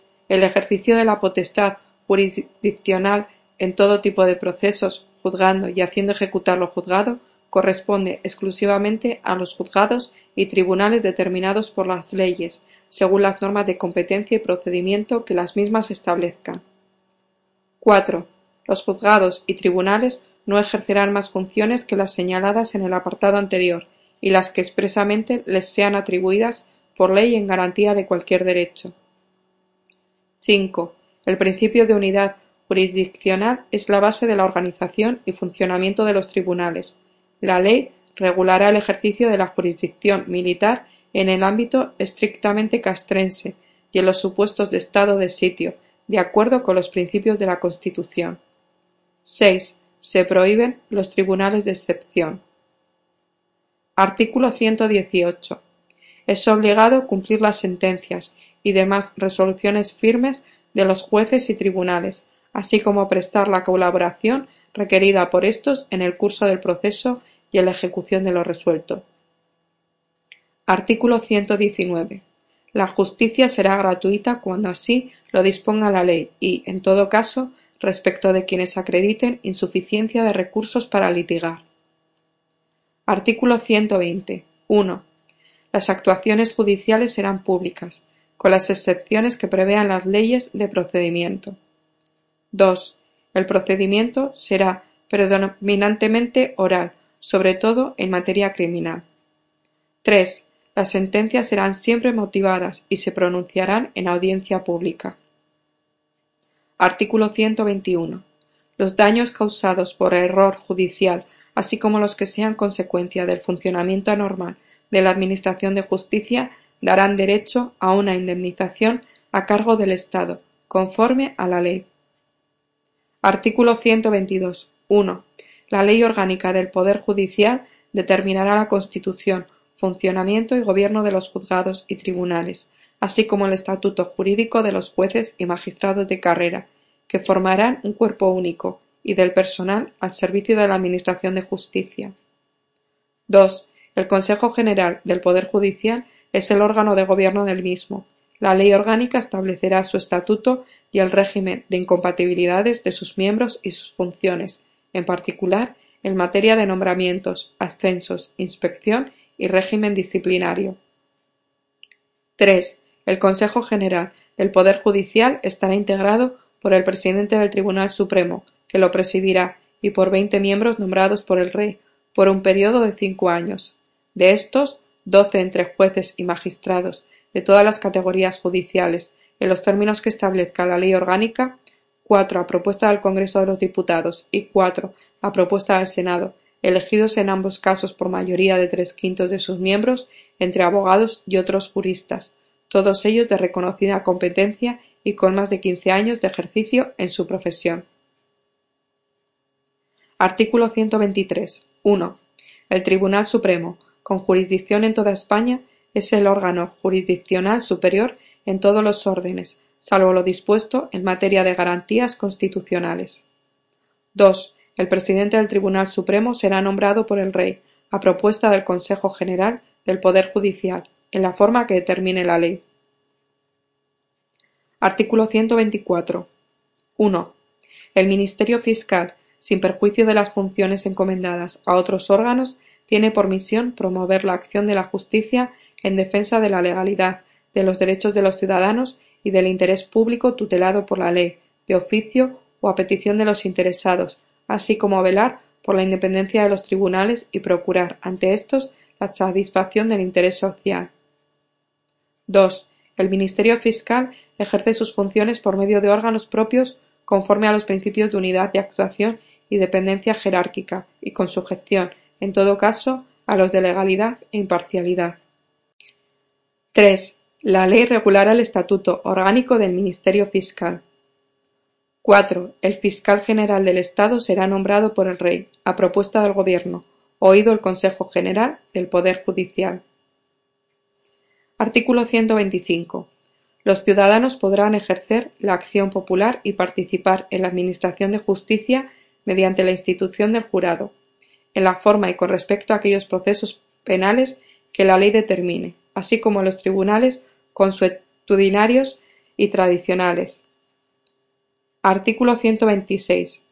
La policía judicial depende de los jueces, de los tribunales y del Ministerio Fiscal en sus funciones de averiguación del delito y descubrimiento y aseguramiento del delincuente, en los términos que la ley establezca. Artículo 127. Los jueces y magistrados, así como los fiscales, mientras se hallen en activo, no podrán desempeñar otros cargos públicos ni pertenecer a partidos políticos o sindicatos. La ley establecerá el sistema y modalidades de asociación profesional de los jueces, magistrados y fiscales. 2. La ley establecerá el régimen de incompatibilidades de los miembros del Poder Judicial, que deberá asegurar la total independencia de los mismos. Título siete Economía y Hacienda. Artículo 128. 1. Toda la riqueza del país en sus distintas formas, y sea cual fuere su titularidad, está subordinada al interés general. 2. Se reconoce la iniciativa pública en la actividad económica.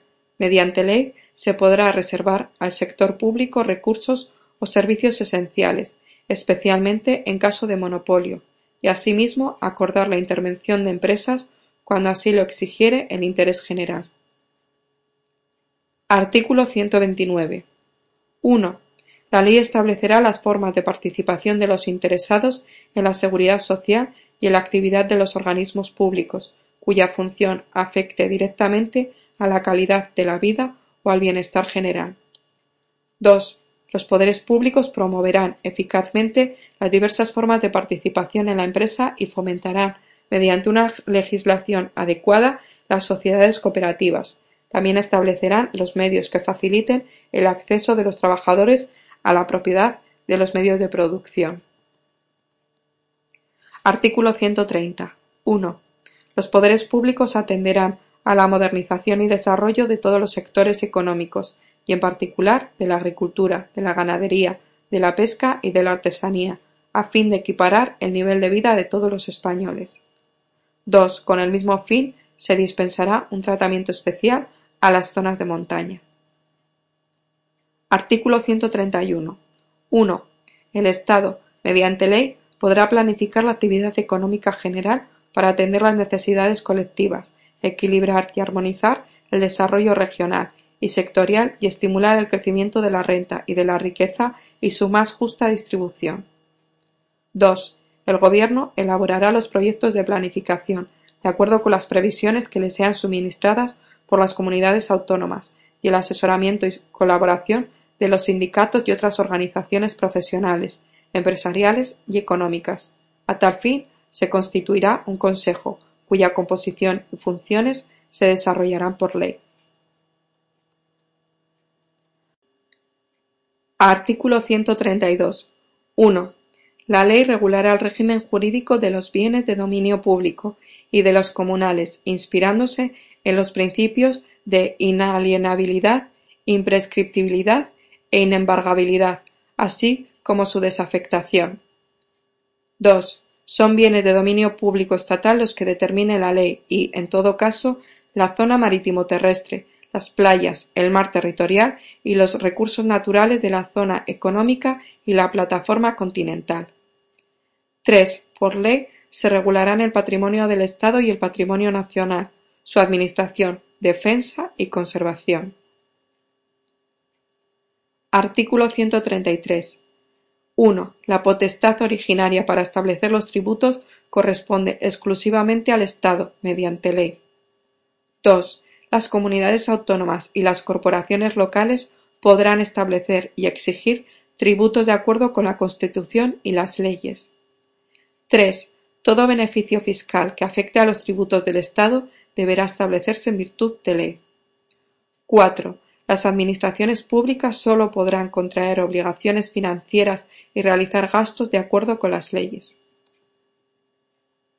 Artículo 134. 1. Corresponde al Gobierno la elaboración de los presupuestos generales del Estado y a las Cortes Generales su examen, enmienda y aprobación. 2. Los presupuestos generales del Estado tendrán carácter anual, incluirán la totalidad de los gastos e ingresos del sector público estatal y en ellos se consignará el importe de los beneficios fiscales que afecten a los tributos del Estado. 3. El Gobierno deberá presentar ante el Congreso de los Diputados los presupuestos generales del Estado al menos tres meses antes de la expiración de los del año anterior. 4. Si la Ley de Presupuestos no se aprobara antes del primer día del ejercicio económico correspondiente, se considerarán automáticamente prorrogados los presupuestos del ejercicio anterior hasta la aprobación de los nuevos. 5. Aprobados los presupuestos generales del Estado, el Gobierno podrá presentar proyectos de ley que impliquen aumento del gasto público o disminución de los ingresos correspondientes al mismo ejercicio presupuestario. 6. Toda proposición o enmienda que suponga aumento de los créditos o disminución de los ingresos presupuestarios requerirá la conformidad del Gobierno para su tramitación. 7. La Ley de Presupuestos no puede crear tributos, podrá modificarlos cuando una ley tributaria sustantiva así lo prevea. Artículo 135. 1. Todas las administraciones públicas adecuarán sus actuaciones al principio de estabilidad presupuestaria. 2. El Estado y las comunidades autónomas no podrán incurrir en un déficit estructural que supere los márgenes establecidos, en su caso, por la Unión Europea para sus Estados miembros. Una ley orgánica fijará el déficit estructural máximo permitido al Estado y a las comunidades autónomas, en relación con su Producto Interior Bruto. Las entidades locales deberán presentar equilibrio presupuestario.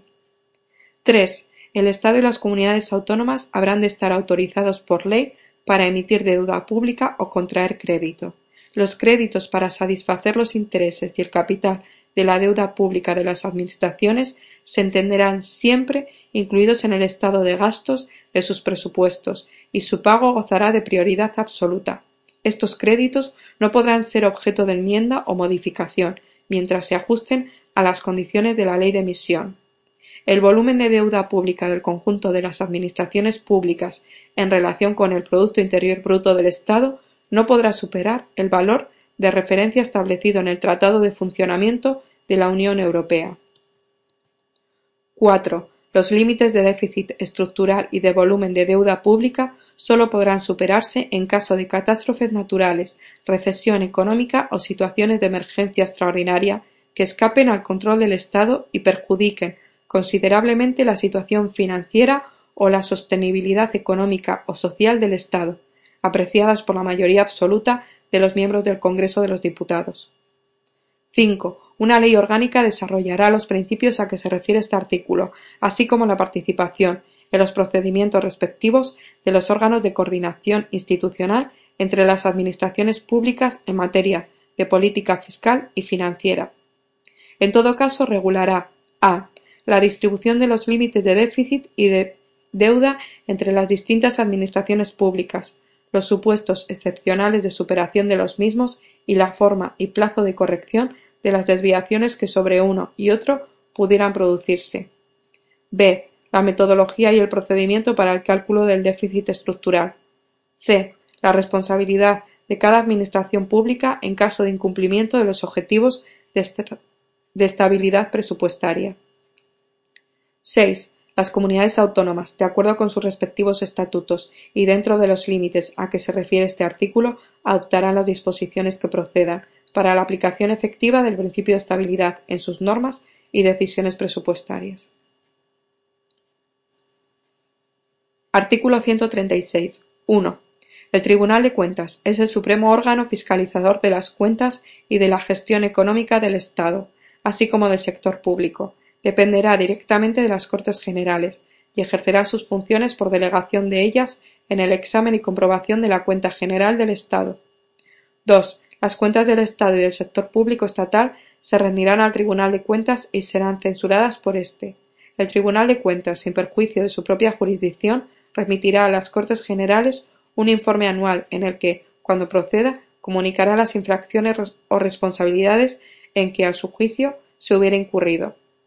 3. Los miembros del Tribunal de Cuentas gozarán de la misma independencia e inamovilidad y estarán sometidos a las mismas incompatibilidades que los jueces. 4. Una ley orgánica regulará la composición, organización y funciones del Tribunal de Cuentas. Título 8. De la Organización Territorial del Estado.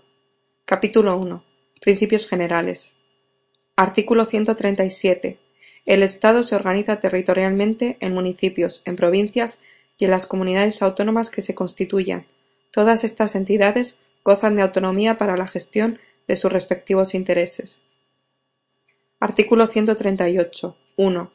El Estado garantiza la realización efectiva del principio de solidaridad, consagrado en el artículo 2 de la Constitución, velando por el establecimiento de un equilibrio económico, adecuado y justo entre las diversas partes del territorio español y atendiendo, en particular, a las circunstancias del hecho insular. 2. Las diferencias entre los estatutos de las distintas comunidades autónomas no podrán implicar, en ningún caso, privilegios económicos o sociales. Artículo 139. 1. Todos los españoles tienen los mismos derechos y obligaciones en cualquier parte del territorio del Estado. 2. Ninguna autoridad podrá adoptar medidas que directa o indirectamente obstaculicen la libertad de circulación y establecimiento de las personas y la libre circulación de bienes en todo el territorio español. Capítulo 2. De la Administración local. Artículo 140. La Constitución garantiza la autonomía de los municipios. Estos gozarán de personalidad jurídica plena. Su gobierno y administración corresponde a sus respectivos ayuntamientos, integrados por los alcaldes y los concejales. Los concejales serán elegidos por los vecinos del municipio mediante sufragio universal, igual, libre, directo y secreto, en la forma establecida por la ley. Los alcaldes serán elegidos por los concejales o por los vecinos. La ley regulará las condiciones en las que proceda el régimen del concejo abierto. Artículo 141. 1. La provincia es una entidad local con personalidad jurídica propia, determinada por la agrupación de municipios y división territorial para el cumplimiento de las actividades del Estado. Cualquier alteración de los límites provinciales habrá de ser aprobada por las Cortes Generales mediante ley orgánica. 2. El Gobierno y la Administración autónoma de las provincias estarán encomendados a diputaciones u otras corporaciones de carácter representativo. 3 se podrán crear agrupaciones de municipios diferentes de la provincia. 4. En los archipiélagos, las islas tendrán además su administración propia en forma de cabildos o consejos. Artículo 142. Las haciendas locales deberán disponer de los medios suficientes para el desempeño de las funciones que la ley atribuye a las corporaciones respectivas y se nutrirán fundamentalmente de tributos propios y de participación en los del Estado y de las comunidades autónomas. Capítulo 3. De las comunidades autónomas. Artículo 143. 1.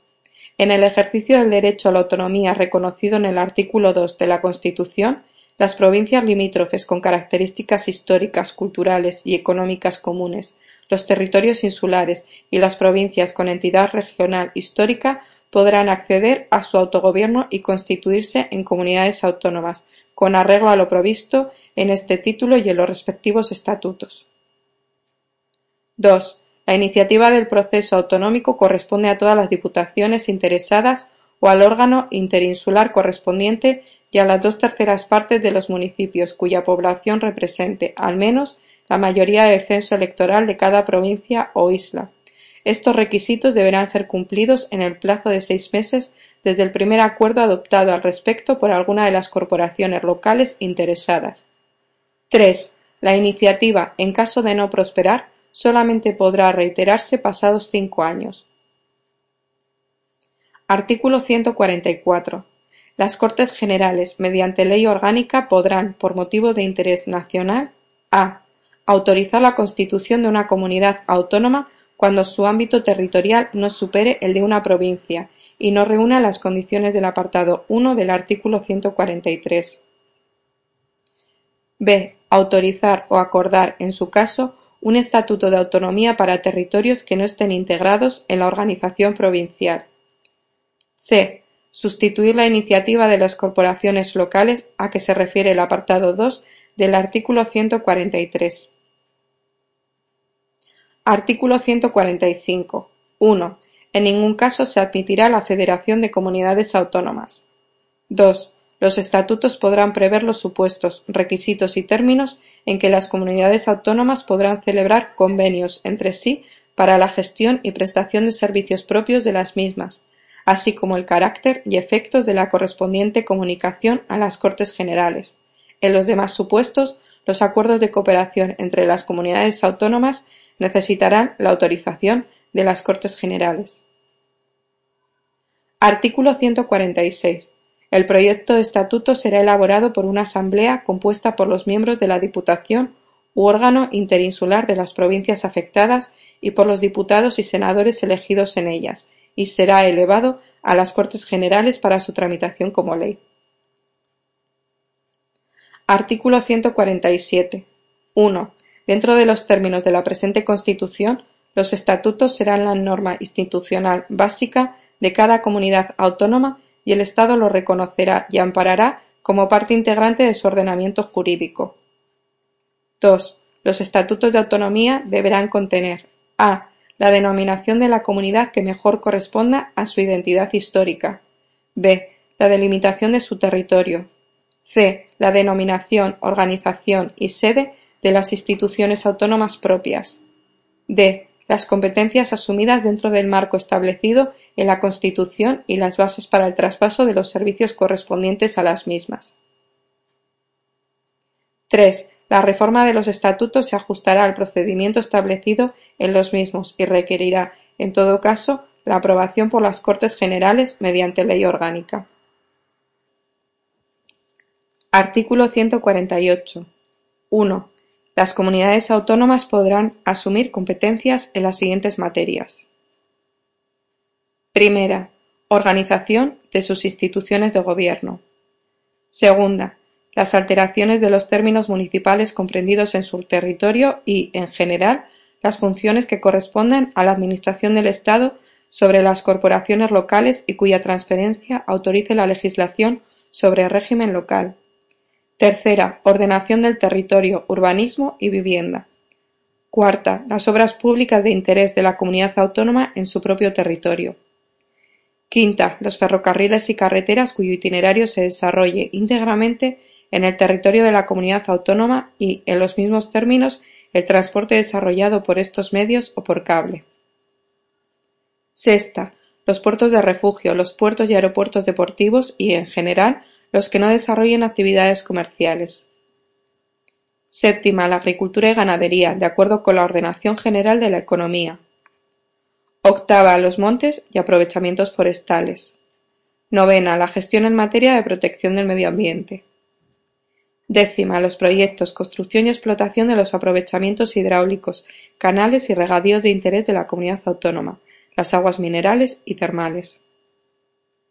Décimo primera, la pesca en aguas interiores, el marisqueo y la acuicultura, la caza y la pesca fluvial. Décimo segunda, ferias interiores. Décimo tercera, el fomento del desarrollo económico de la comunidad autónoma dentro de los objetivos marcados por la política económica nacional. Decimocuarta. La artesanía. Decimoquinta. Museos, bibliotecas y conservatorios de música de interés para la comunidad autónoma. Decimosexta. Patrimonio monumental de interés de la comunidad autónoma. Decimoséptima. El fomento de la cultura, de la investigación y, en su caso, de la enseñanza de la lengua autónoma. Decimoctava. Promoción y ordenación del turismo en su ámbito territorial. Decimonovena. Promoción del deporte y de la adecuada utilización del ocio. Vigésima. Asistencia social. Vigésima primera. Sanidad e higiene. Vigésimo segunda. La vigilancia y protección de sus edificios e instalaciones, la coordinación y demás facultades en relación con las policías locales en los términos que establezca una ley orgánica. 2. Transcurridos cinco años y mediante la reforma de sus estatutos, las comunidades autónomas podrán ampliar sucesivamente sus competencias dentro del marco establecido en el artículo 149.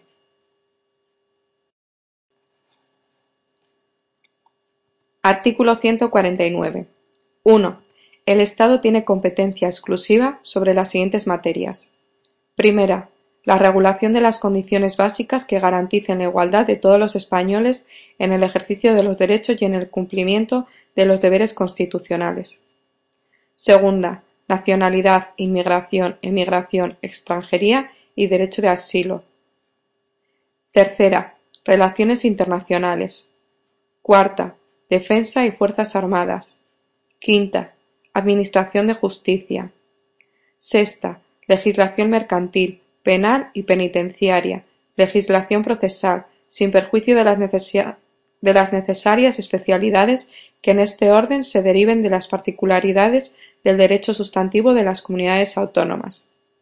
Séptima, legislación laboral, sin perjuicio de su ejecución por los órganos de las comunidades autónomas.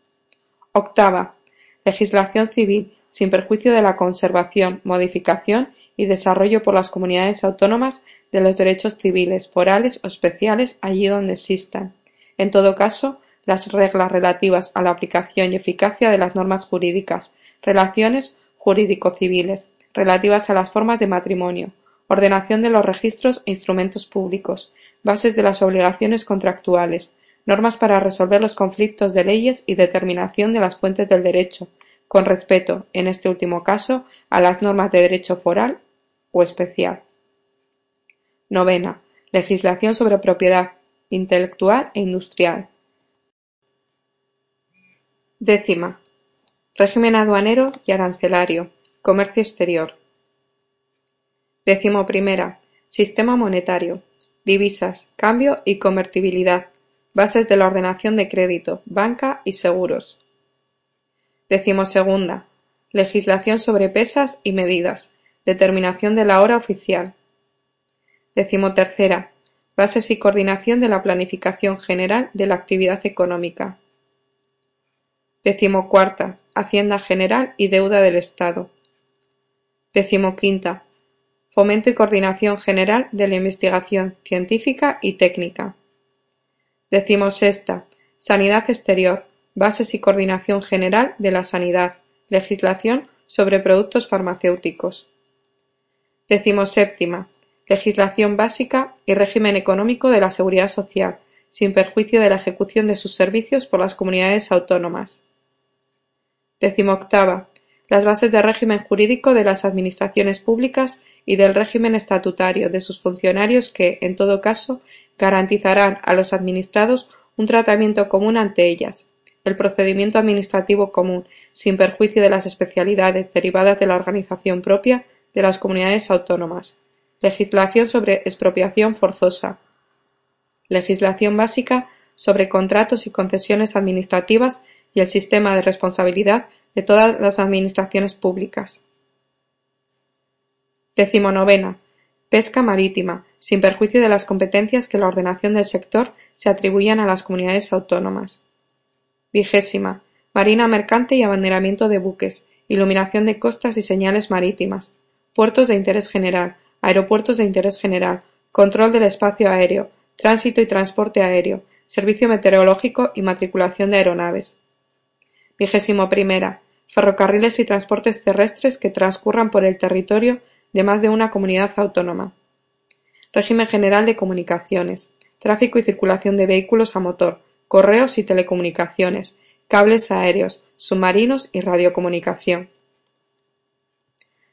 Segunda. La legislación, ordenación y concesión de recursos y aprovechamientos hidráulicos cuando las aguas discurran por más de una comunidad autónoma y la autorización de las instalaciones eléctricas cuando su aprovechamiento afecte a otra comunidad o el transporte de energía salga de su ámbito territorial. Tercera. Legislación básica sobre protección del medio ambiente, sin perjuicio de las facultades de las comunidades autónomas de establecer normas adicionales de protección, la legislación básica sobre montes, aprovechamientos forestales y vías pecuarias. Cuarta. Obras públicas de interés general o cuya realización afecte a más de una comunidad autónoma. Quinta. Bases del régimen minero y energético. Vigésimo sexta. Régimen de producción, comercio, tenencia y uso de armas y explosivos. Vigésimo séptima. Normas básicas del régimen de prensa, radio y televisión y, en general, de todos los medios de comunicación social, sin perjuicio de las facultades que en su desarrollo y ejecución correspondan a las comunidades autónomas. Vigésimo octava. Defensa del patrimonio cultural, artístico y monumental español contra la exportación y la expoliación, museos, bibliotecas y archivos de titularidad estatal, sin perjuicio de su gestión por parte de las comunidades autónomas. Vigésimo novena. Seguridad pública, sin perjuicio de la posibilidad de creación de policías por las comunidades autónomas en la forma que se establezca en los respectivos estatutos en el marco de lo que disponga una ley orgánica. Trigésima.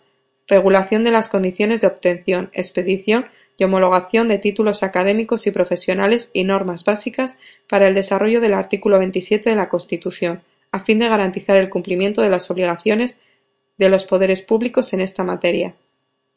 Trigésimo primera. Estadística para fines estatales. Trigésimo segunda. Autorización para la convocatoria de consultas populares por vía de referéndum. 2. Sin perjuicio de las competencias que podrán asumir las comunidades autónomas, el Estado considerará el servicio de la cultura como deber y atribución esencial y facilitará la comunicación cultural entre las comunidades autónomas, de acuerdo con ellas. 3. Las materias no atribuidas expresamente al Estado por esta Constitución podrán corresponder a las comunidades autónomas, en virtud de sus respectivos estatutos. La competencia sobre las materias que no se hayan asumido por los estatutos de autonomía corresponderá al Estado, cuyas normas prevalecerán, en caso de conflicto, sobre las de las comunidades autónomas en todo lo que no esté atribuido a la exclusiva competencia de éstas. El derecho estatal será, en todo caso, supletorio del derecho de las comunidades autónomas. Artículo 150. Las Cortes Generales, en materia de competencia estatal, podrán atribuir a todas o alguna de las comunidades autónomas la facultad de dictar para sí mismas normas legislativas en el marco de los principios, bases y directrices fijados por una ley estatal, sin perjuicio de la competencia de los tribunales. En cada ley marco se establecerá la modalidad del control de las Cortes Generales sobre estas normas legislativas de las comunidades autónomas. 2. El Estado podrá transferir o delegar en las comunidades autónomas, mediante ley orgánica, facultades correspondientes a materia de titularidad estatal que por su propia naturaleza sean susceptibles de transferencia o delegación, la ley preverá, en cada caso, la correspondiente transferencia de medios financieros, así como las formas de control que se reserve el Estado. 3. El Estado podrá dictar leyes que establezcan los principios necesarios para armonizar las disposiciones normativas de las comunidades autónomas, aun en el caso de materias atribuidas a la competencia de éstas, cuando así lo exija el interés general. Corresponde a las Cortes Generales, por mayoría absoluta de cada Cámara, la apreciación de esta necesidad. Artículo 151. 1. No será preciso dejar transcurrir el plazo de cinco años a que se refiere el apartado 2 del artículo 148 cuando la iniciativa del proceso autonómico sea acordada dentro del artículo 143.2 además de por las diputaciones o los órganos interinsulares correspondientes, por las tres cuartas partes de los municipios de cada una de las provincias afectadas que representen, al menos, la mayoría del censo electoral de cada una de ellas, y dicha iniciativa sea ratificada mediante referéndum por el voto afirmativo de la mayoría absoluta de los electores de cada provincia en los términos que establezca una ley orgánica.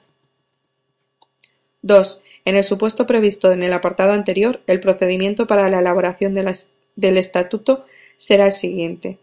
Primero, el Gobierno convocará a todos los diputados y senadores elegidos en las circunscripciones comprendidas en el ámbito territorial que pretenda acceder al autogobierno, para que se constituyan en asamblea, a los solos efectos de elaborar el correspondiente proyecto de Estatuto de Autonomía mediante el acuerdo de la mayoría absoluta de sus miembros.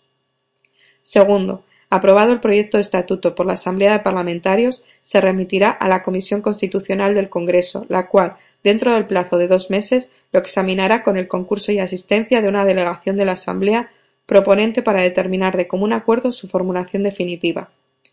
Tercero, si se alcanzare dicho acuerdo, el texto resultante será sometido a referéndum del cuerpo electoral de las provincias comprendidas en el ámbito territorial del proyectado estatuto. Cuarto, si el proyecto de estatuto es aprobado en cada provincia por la mayoría de los votos válidamente emitidos, será elevado a las Cortes Generales. Los plenos de ambas cámaras decidirán sobre el texto mediante un voto de ratificación. Aprobado el estatuto, el rey lo sancionará y lo promulgará como ley. Quinto, de no alcanzarse el acuerdo a que se refiere el apartado segundo de este número, el proyecto de estatuto será tramitado como proyecto de ley ante las Cortes Generales. El texto aprobado por éstas será sometido a referéndum del cuerpo electoral de las provincias comprendidas en el ámbito territorial, territorial del proyectado estatuto. En caso de ser aprobado por la mayoría de los votos válidamente emitidos en cada provincia, procederá a su promulgación en los términos del párrafo anterior. 3. En los casos de los párrafos cuarto y quinto del apartado anterior, la no aprobación del proyecto de estatuto por una o varias provincias no impedirá la constitución entre las restantes de la comunidad autónoma proyectada en la forma que establezca la ley orgánica prevista en el apartado 1 de este artículo. Artículo 152. 1.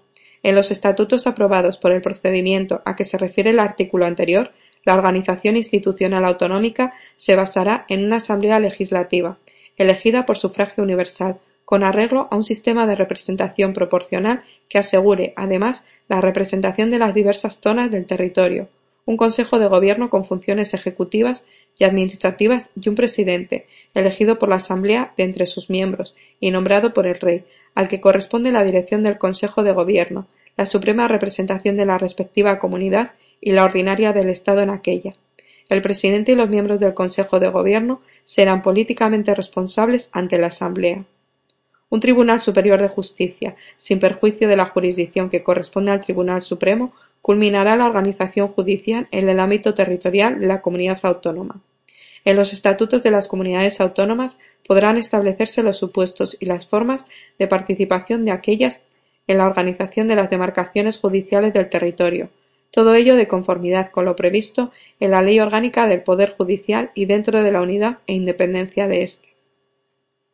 Sin perjuicio de lo dispuesto en el artículo 123, las sucesivas instancias procesales, en su caso, se agotarán ante órganos judiciales radicados en el mismo territorio de la comunidad autónoma en que esté el órgano competente en primera instancia. 2. Una vez sancionados y promulgados los respectivos estatutos, solamente podrán ser modificados mediante los procedimientos en ellos establecidos y con referéndum entre los electores inscritos en los censos correspondientes. 3. Mediante la agrupación de municipios limítrofes, los estatutos podrán establecer circunscripciones territoriales propias que gozarán de plena personalidad jurídica. Artículo 153. El control de la actividad de los órganos de las comunidades autónomas se ejercerá a. por el Tribunal Constitucional, el relativo a la constitucionalidad de sus disposiciones normativas con fuerza de ley. b. por el Gobierno, previo dictamen del Consejo de Estado, el del ejercicio de funciones delegadas a que se refiere el apartado 2 del artículo 150. c. por la jurisdicción contencioso-administrativa, el de la Administración autónoma y sus normas reglamentarias. d. por el Tribunal de Cuentas, el económico y presupuestario. Artículo 154. Un delegado nombrado por el Gobierno dirigirá la administración del Estado en el territorio de la comunidad autónoma y la coordinará, cuando proceda, con la administración propia de la comunidad. Artículo 155. 1. Si una comunidad autónoma no cumpliere las obligaciones que la Constitución u otras leyes le impongan, o actuare de forma que atente gravemente al interés general de España, el Gobierno, previo requerimiento al presidente de la comunidad autónoma y, en el caso de no ser atendido, con la aprobación por la mayoría absoluta del Senado, podrá adoptar las medidas necesarias para obligar a aquella al cumplimiento forzoso de dichas obligaciones o para la protección del mencionado interés general. 2. Para la ejecución de las medidas previstas en el apartado anterior, el Gobierno podrá dar instrucciones a todas las autoridades de las comunidades autónomas. Artículo 156. 1. Las comunidades autónomas gozarán de autonomía financiera para el desarrollo y ejecución de sus competencias con arreglo a los principios de coordinación con la hacienda estatal y de solidaridad entre todos los españoles. 2. Las comunidades autónomas podrán actuar como delegados o colaboradores del Estado para la recaudación, la gestión y la liquidación de los recursos tributarios de aquel, de acuerdo con las leyes y los estatutos. Artículo 157. 1. Los recursos de las comunidades autónomas estarán constituidos por a. Impuestos cedidos total o parcialmente por el Estado, recargos sobre impuestos estatales y otras participaciones en los ingresos del Estado. b. Sus propios impuestos, tasas y contribuciones especiales. c. Transferencias de un fondo de compensación interterritorial y otras asignaciones con cargo a los presupuestos generales del Estado. D. Rendimientos procedentes de su patrimonio e ingresos de derecho privado. e. El producto de las operaciones de crédito. 2. Las comunidades autónomas no podrán en ningún caso adoptar medidas tributarias sobre bienes situados fuera de su territorio o que supongan obstáculo para la libre circulación de mercancías o servicios. 3. Mediante ley orgánica podrá regularse el ejercicio de las competencias financieras enumeradas en el precedente apartado 1, las normas para resolver los conflictos que pudieran surgir y las posibles formas de colaboración financiera entre las comunidades autónomas y el Estado. Artículo 158. 1. En los presupuestos generales del Estado podrá establecerse una asignación a las comunidades autónomas en función del volumen de los servicios y actividades estatales que hayan asumido y de la garantía de un nivel mínimo en la prestación de los servicios públicos fundamentales en todo el territorio español.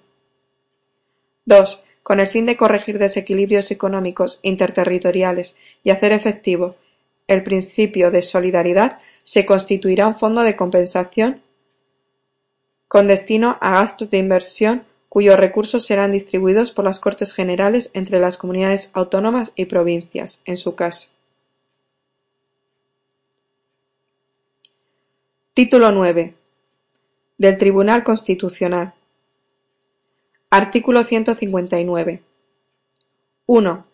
El Tribunal Constitucional se compone de doce miembros nombrados por el Rey, de ellos cuatro a propuesta del Congreso por mayoría de tres quintos de sus miembros, cuatro a propuesta del Senado, con idéntica mayoría, dos a propuesta del Gobierno y dos a propuesta del Consejo General del Poder Judicial.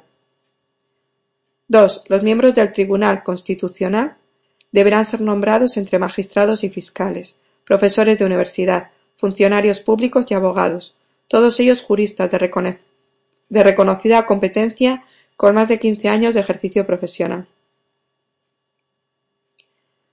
3. Los miembros del Tribunal Constitucional serán designados por un periodo de nueve años y se renovarán por terceras partes de cada tres.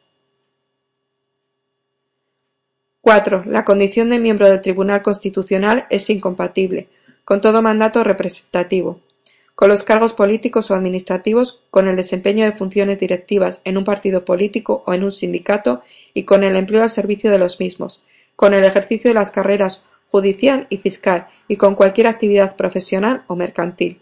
En lo demás, los miembros del Tribunal Constitucional tendrán las incompatibilidades propias de los miembros del Poder Judicial. 5. Los miembros del Tribunal Constitucional serán independientes e inamovibles en el ejercicio de su mandato. Artículo 160. El presidente del Tribunal Constitucional será nombrado entre sus miembros por el Rey, a propuesta del mismo tribunal, en pleno y por un periodo de tres años. Artículo 161. 1. El Tribunal Constitucional tiene jurisdicción en todo el territorio español y es competente para conocer a. del recurso de inconstitucionalidad contra leyes y disposiciones normativas con fuerza de ley, la declaración de inconstitucionalidad de una norma jurídica con rango de ley interpretada por la jurisprudencia afectará a ésta, si bien la sentencia o sentencias recaídas no perderán el valor de cosa juzgada b. del recurso de amparo por violación de los derechos y libertades referidos en el artículo 53.2 de esta Constitución, en los casos y formas que la ley establezca. c. de los conflictos de competencia entre el Estado y las comunidades autónomas o de los de éstas entre sí. d. de las demás materias que le atribuyan la Constitución o las leyes orgánicas. 2. El Gobierno podrá impugnar ante el Tribunal Constitucional las disposiciones y resoluciones adoptadas por los órganos de las comunidades autónomas. La impugnación producirá la suspensión de la disposición o resolución recurrida, pero el Tribunal, en su caso, deberá ratificarla o levantarla en un plazo no superior a cinco meses. Artículo 162. 1. Están legitimados a. para interponer el recurso de inconstitucionalidad el presidente del Gobierno, el defensor del pueblo, cincuenta diputados, cincuenta senadores, los órganos colegiados ejecutivos de las comunidades autónomas y, en su caso, las asambleas de las mismas. b. Para interponer el recurso de amparo toda persona natural o jurídica que invoque un interés legítimo, así como el defensor del pueblo y el Ministerio Fiscal. 2. En los demás casos, la ley orgánica determinará las personas y órganos legitimados. Artículo 163. Cuando un órgano judicial considere en algún proceso que una norma con rango de ley aplicable al caso de cuya validez depende el fallo pueda ser contraria a la Constitución, planteará la cuestión ante el Tribunal Constitucional en los supuestos, en la forma y con los efectos que establezca la ley, que en ningún caso serán suspensivos. Artículo 164. 1. Las sentencias del Tribunal Constitucional se publicarán en el Boletín Oficial del Estado, con los votos particulares si los hubiere. Tienen el valor de cosa juzgada a partir del día siguiente de su publicación y no cabe recurso alguno contra ellas. Las que declaren la inconstitucionalidad de una ley o de una norma con fuerza de ley y todas las que no se limiten a la estimación subjetiva de un derecho tienen plenos efectos frente a todos. 2. Salvo que en el fallo se disponga otra cosa, subsistirá la vigencia de la ley en la parte no afectada por la inconstitucionalidad. Artículo 165. Una ley orgánica regulará el funcionamiento del Tribunal Constitucional, el estatuto de sus miembros, el procedimiento ante el mismo y las condiciones para el ejercicio de las acciones. Título 10. De la Reforma Constitucional. Artículo 166. La iniciativa de la reforma constitucional se ejercerá en los términos previstos en los apartados 1 y 2 del artículo 87. Artículo 167. 1. Los proyectos de reforma constitucional deberán ser aprobados por una mayoría de tres quintos de cada una de las cámaras. Si no hubiera acuerdo entre ambas, se intentará obtenerlo mediante la creación de una comisión de composición paritaria de diputados y senadores, que presentará un texto que será votado por el Congreso y el Senado. 2. De no lograrse la aprobación mediante el procedimiento del apartado anterior, y siempre que el texto hubiera obtenido el voto favorable de la mayoría absoluta del Senado, el Congreso por mayoría de dos tercios, podrá aprobar la reforma. 3. Aprobada la reforma por las Cortes Generales, será sometida a referéndum para su ratificación cuando así lo soliciten, dentro de los quince días siguientes a su aprobación, una décima parte de los miembros de cualquiera de las cámaras. Artículo 168. 1. Cuando se propusiere la revisión total de la Constitución o una parcial que afecte al título preliminar, al capítulo 2, sección primera, del título 1 o al título 2, se procederá a la aprobación del principio por mayoría de dos tercios de cada Cámara y a la disolución inmediata de las Cortes. 2. Las cámaras elegidas deberán ratificar la decisión y proceder al estudio del nuevo texto constitucional, que deberá ser aprobado por mayoría de dos tercios de ambas cámaras. 3. Aprobada la reforma por las Cortes Generales, será sometida a referéndum para su ratificación. Artículo 169. No podrá iniciarse la reforma constitucional en tiempo de guerra o de vigencia de alguno de los estados previstos en el artículo 116. Disposiciones adicionales. Primera. La Constitución ampara y respeta los derechos históricos de los territorios forales. La actualización general de dicho régimen foral se llevará a cabo, en su caso, en el marco de la Constitución y de los Estatutos de Autonomía. Segunda, la declaración de mayoría de edad contenida en el artículo 12 de esta Constitución no perjudica las situaciones amparadas por los derechos forales en el ámbito del derecho privado. Tercera, la modificación del régimen económico y fiscal del archipiélago canario requerirá informe previo de la comunidad autónoma o, en su caso, del órgano provisional autonómico. Cuarta, en las comunidades autónomas donde tengan su sede más de una audiencia territorial, los estatutos de autonomía respectivos podrán mantener las existentes, distribuyendo las competencias entre ellas, siempre de conformidad con lo previsto en la Ley Orgánica del Poder Judicial y dentro de la unidad e independencia de éste. Disposiciones transitorias. Primera. En los territorios dotados de un régimen provisional de autonomía, sus órganos colegiados superiores, mediante acuerdo adoptado por la mayoría absoluta de sus miembros, podrán sustituir la iniciativa que el apartado 2 del artículo 143 atribuye a las diputaciones provinciales o a los órganos interinsulares correspondientes. Segunda.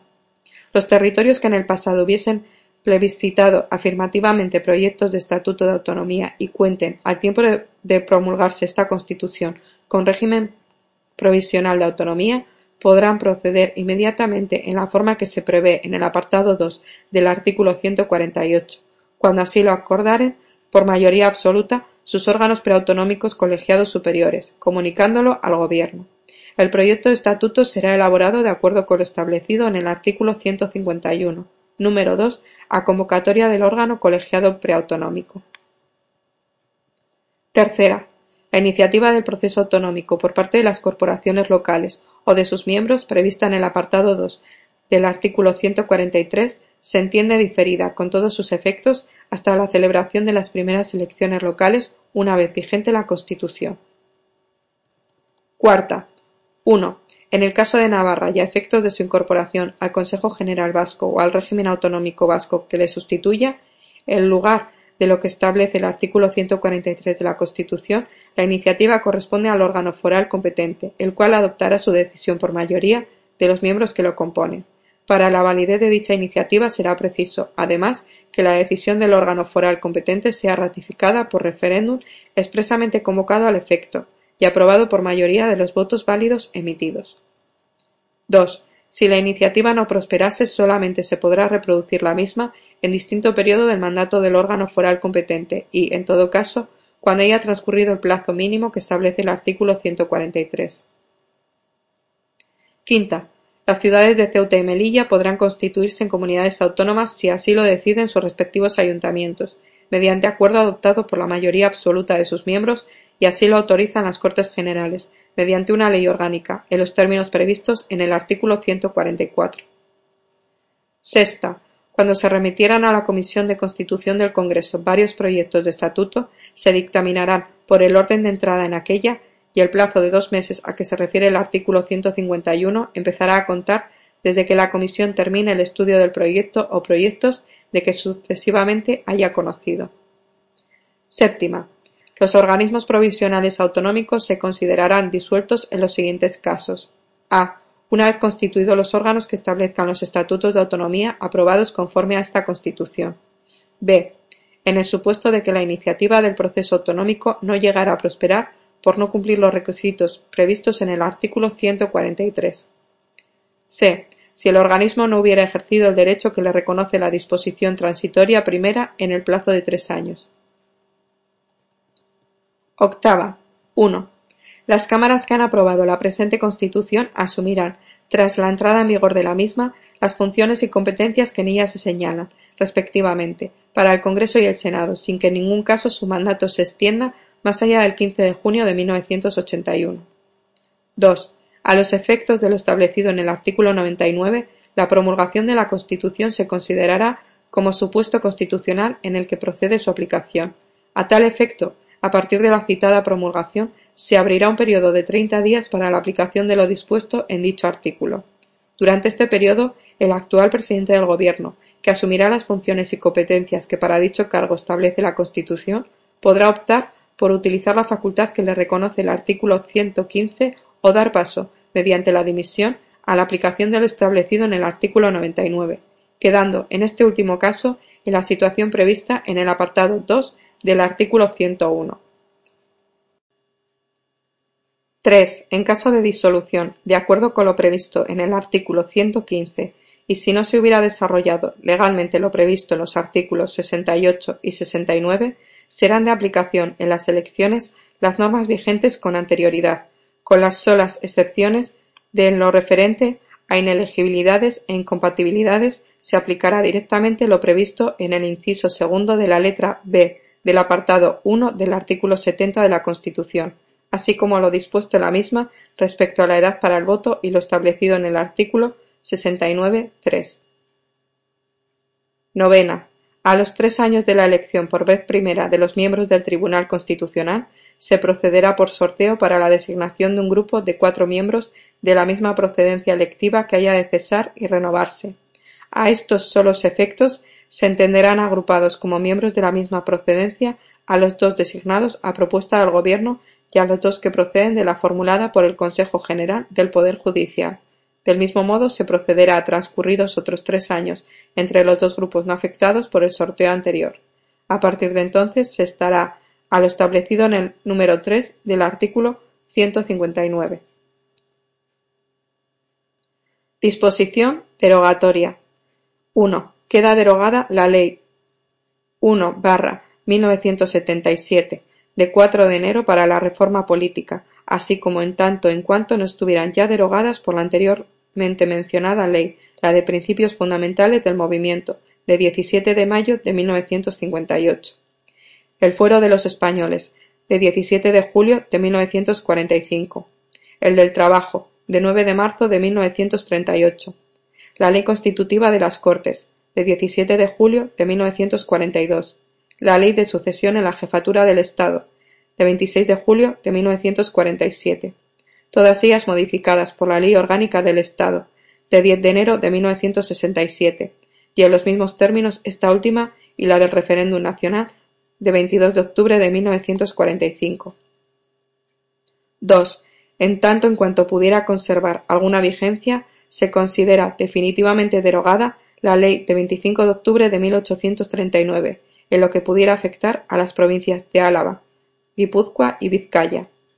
En los mismos términos se considera definitivamente derogada la Ley de 21 de julio de 1876.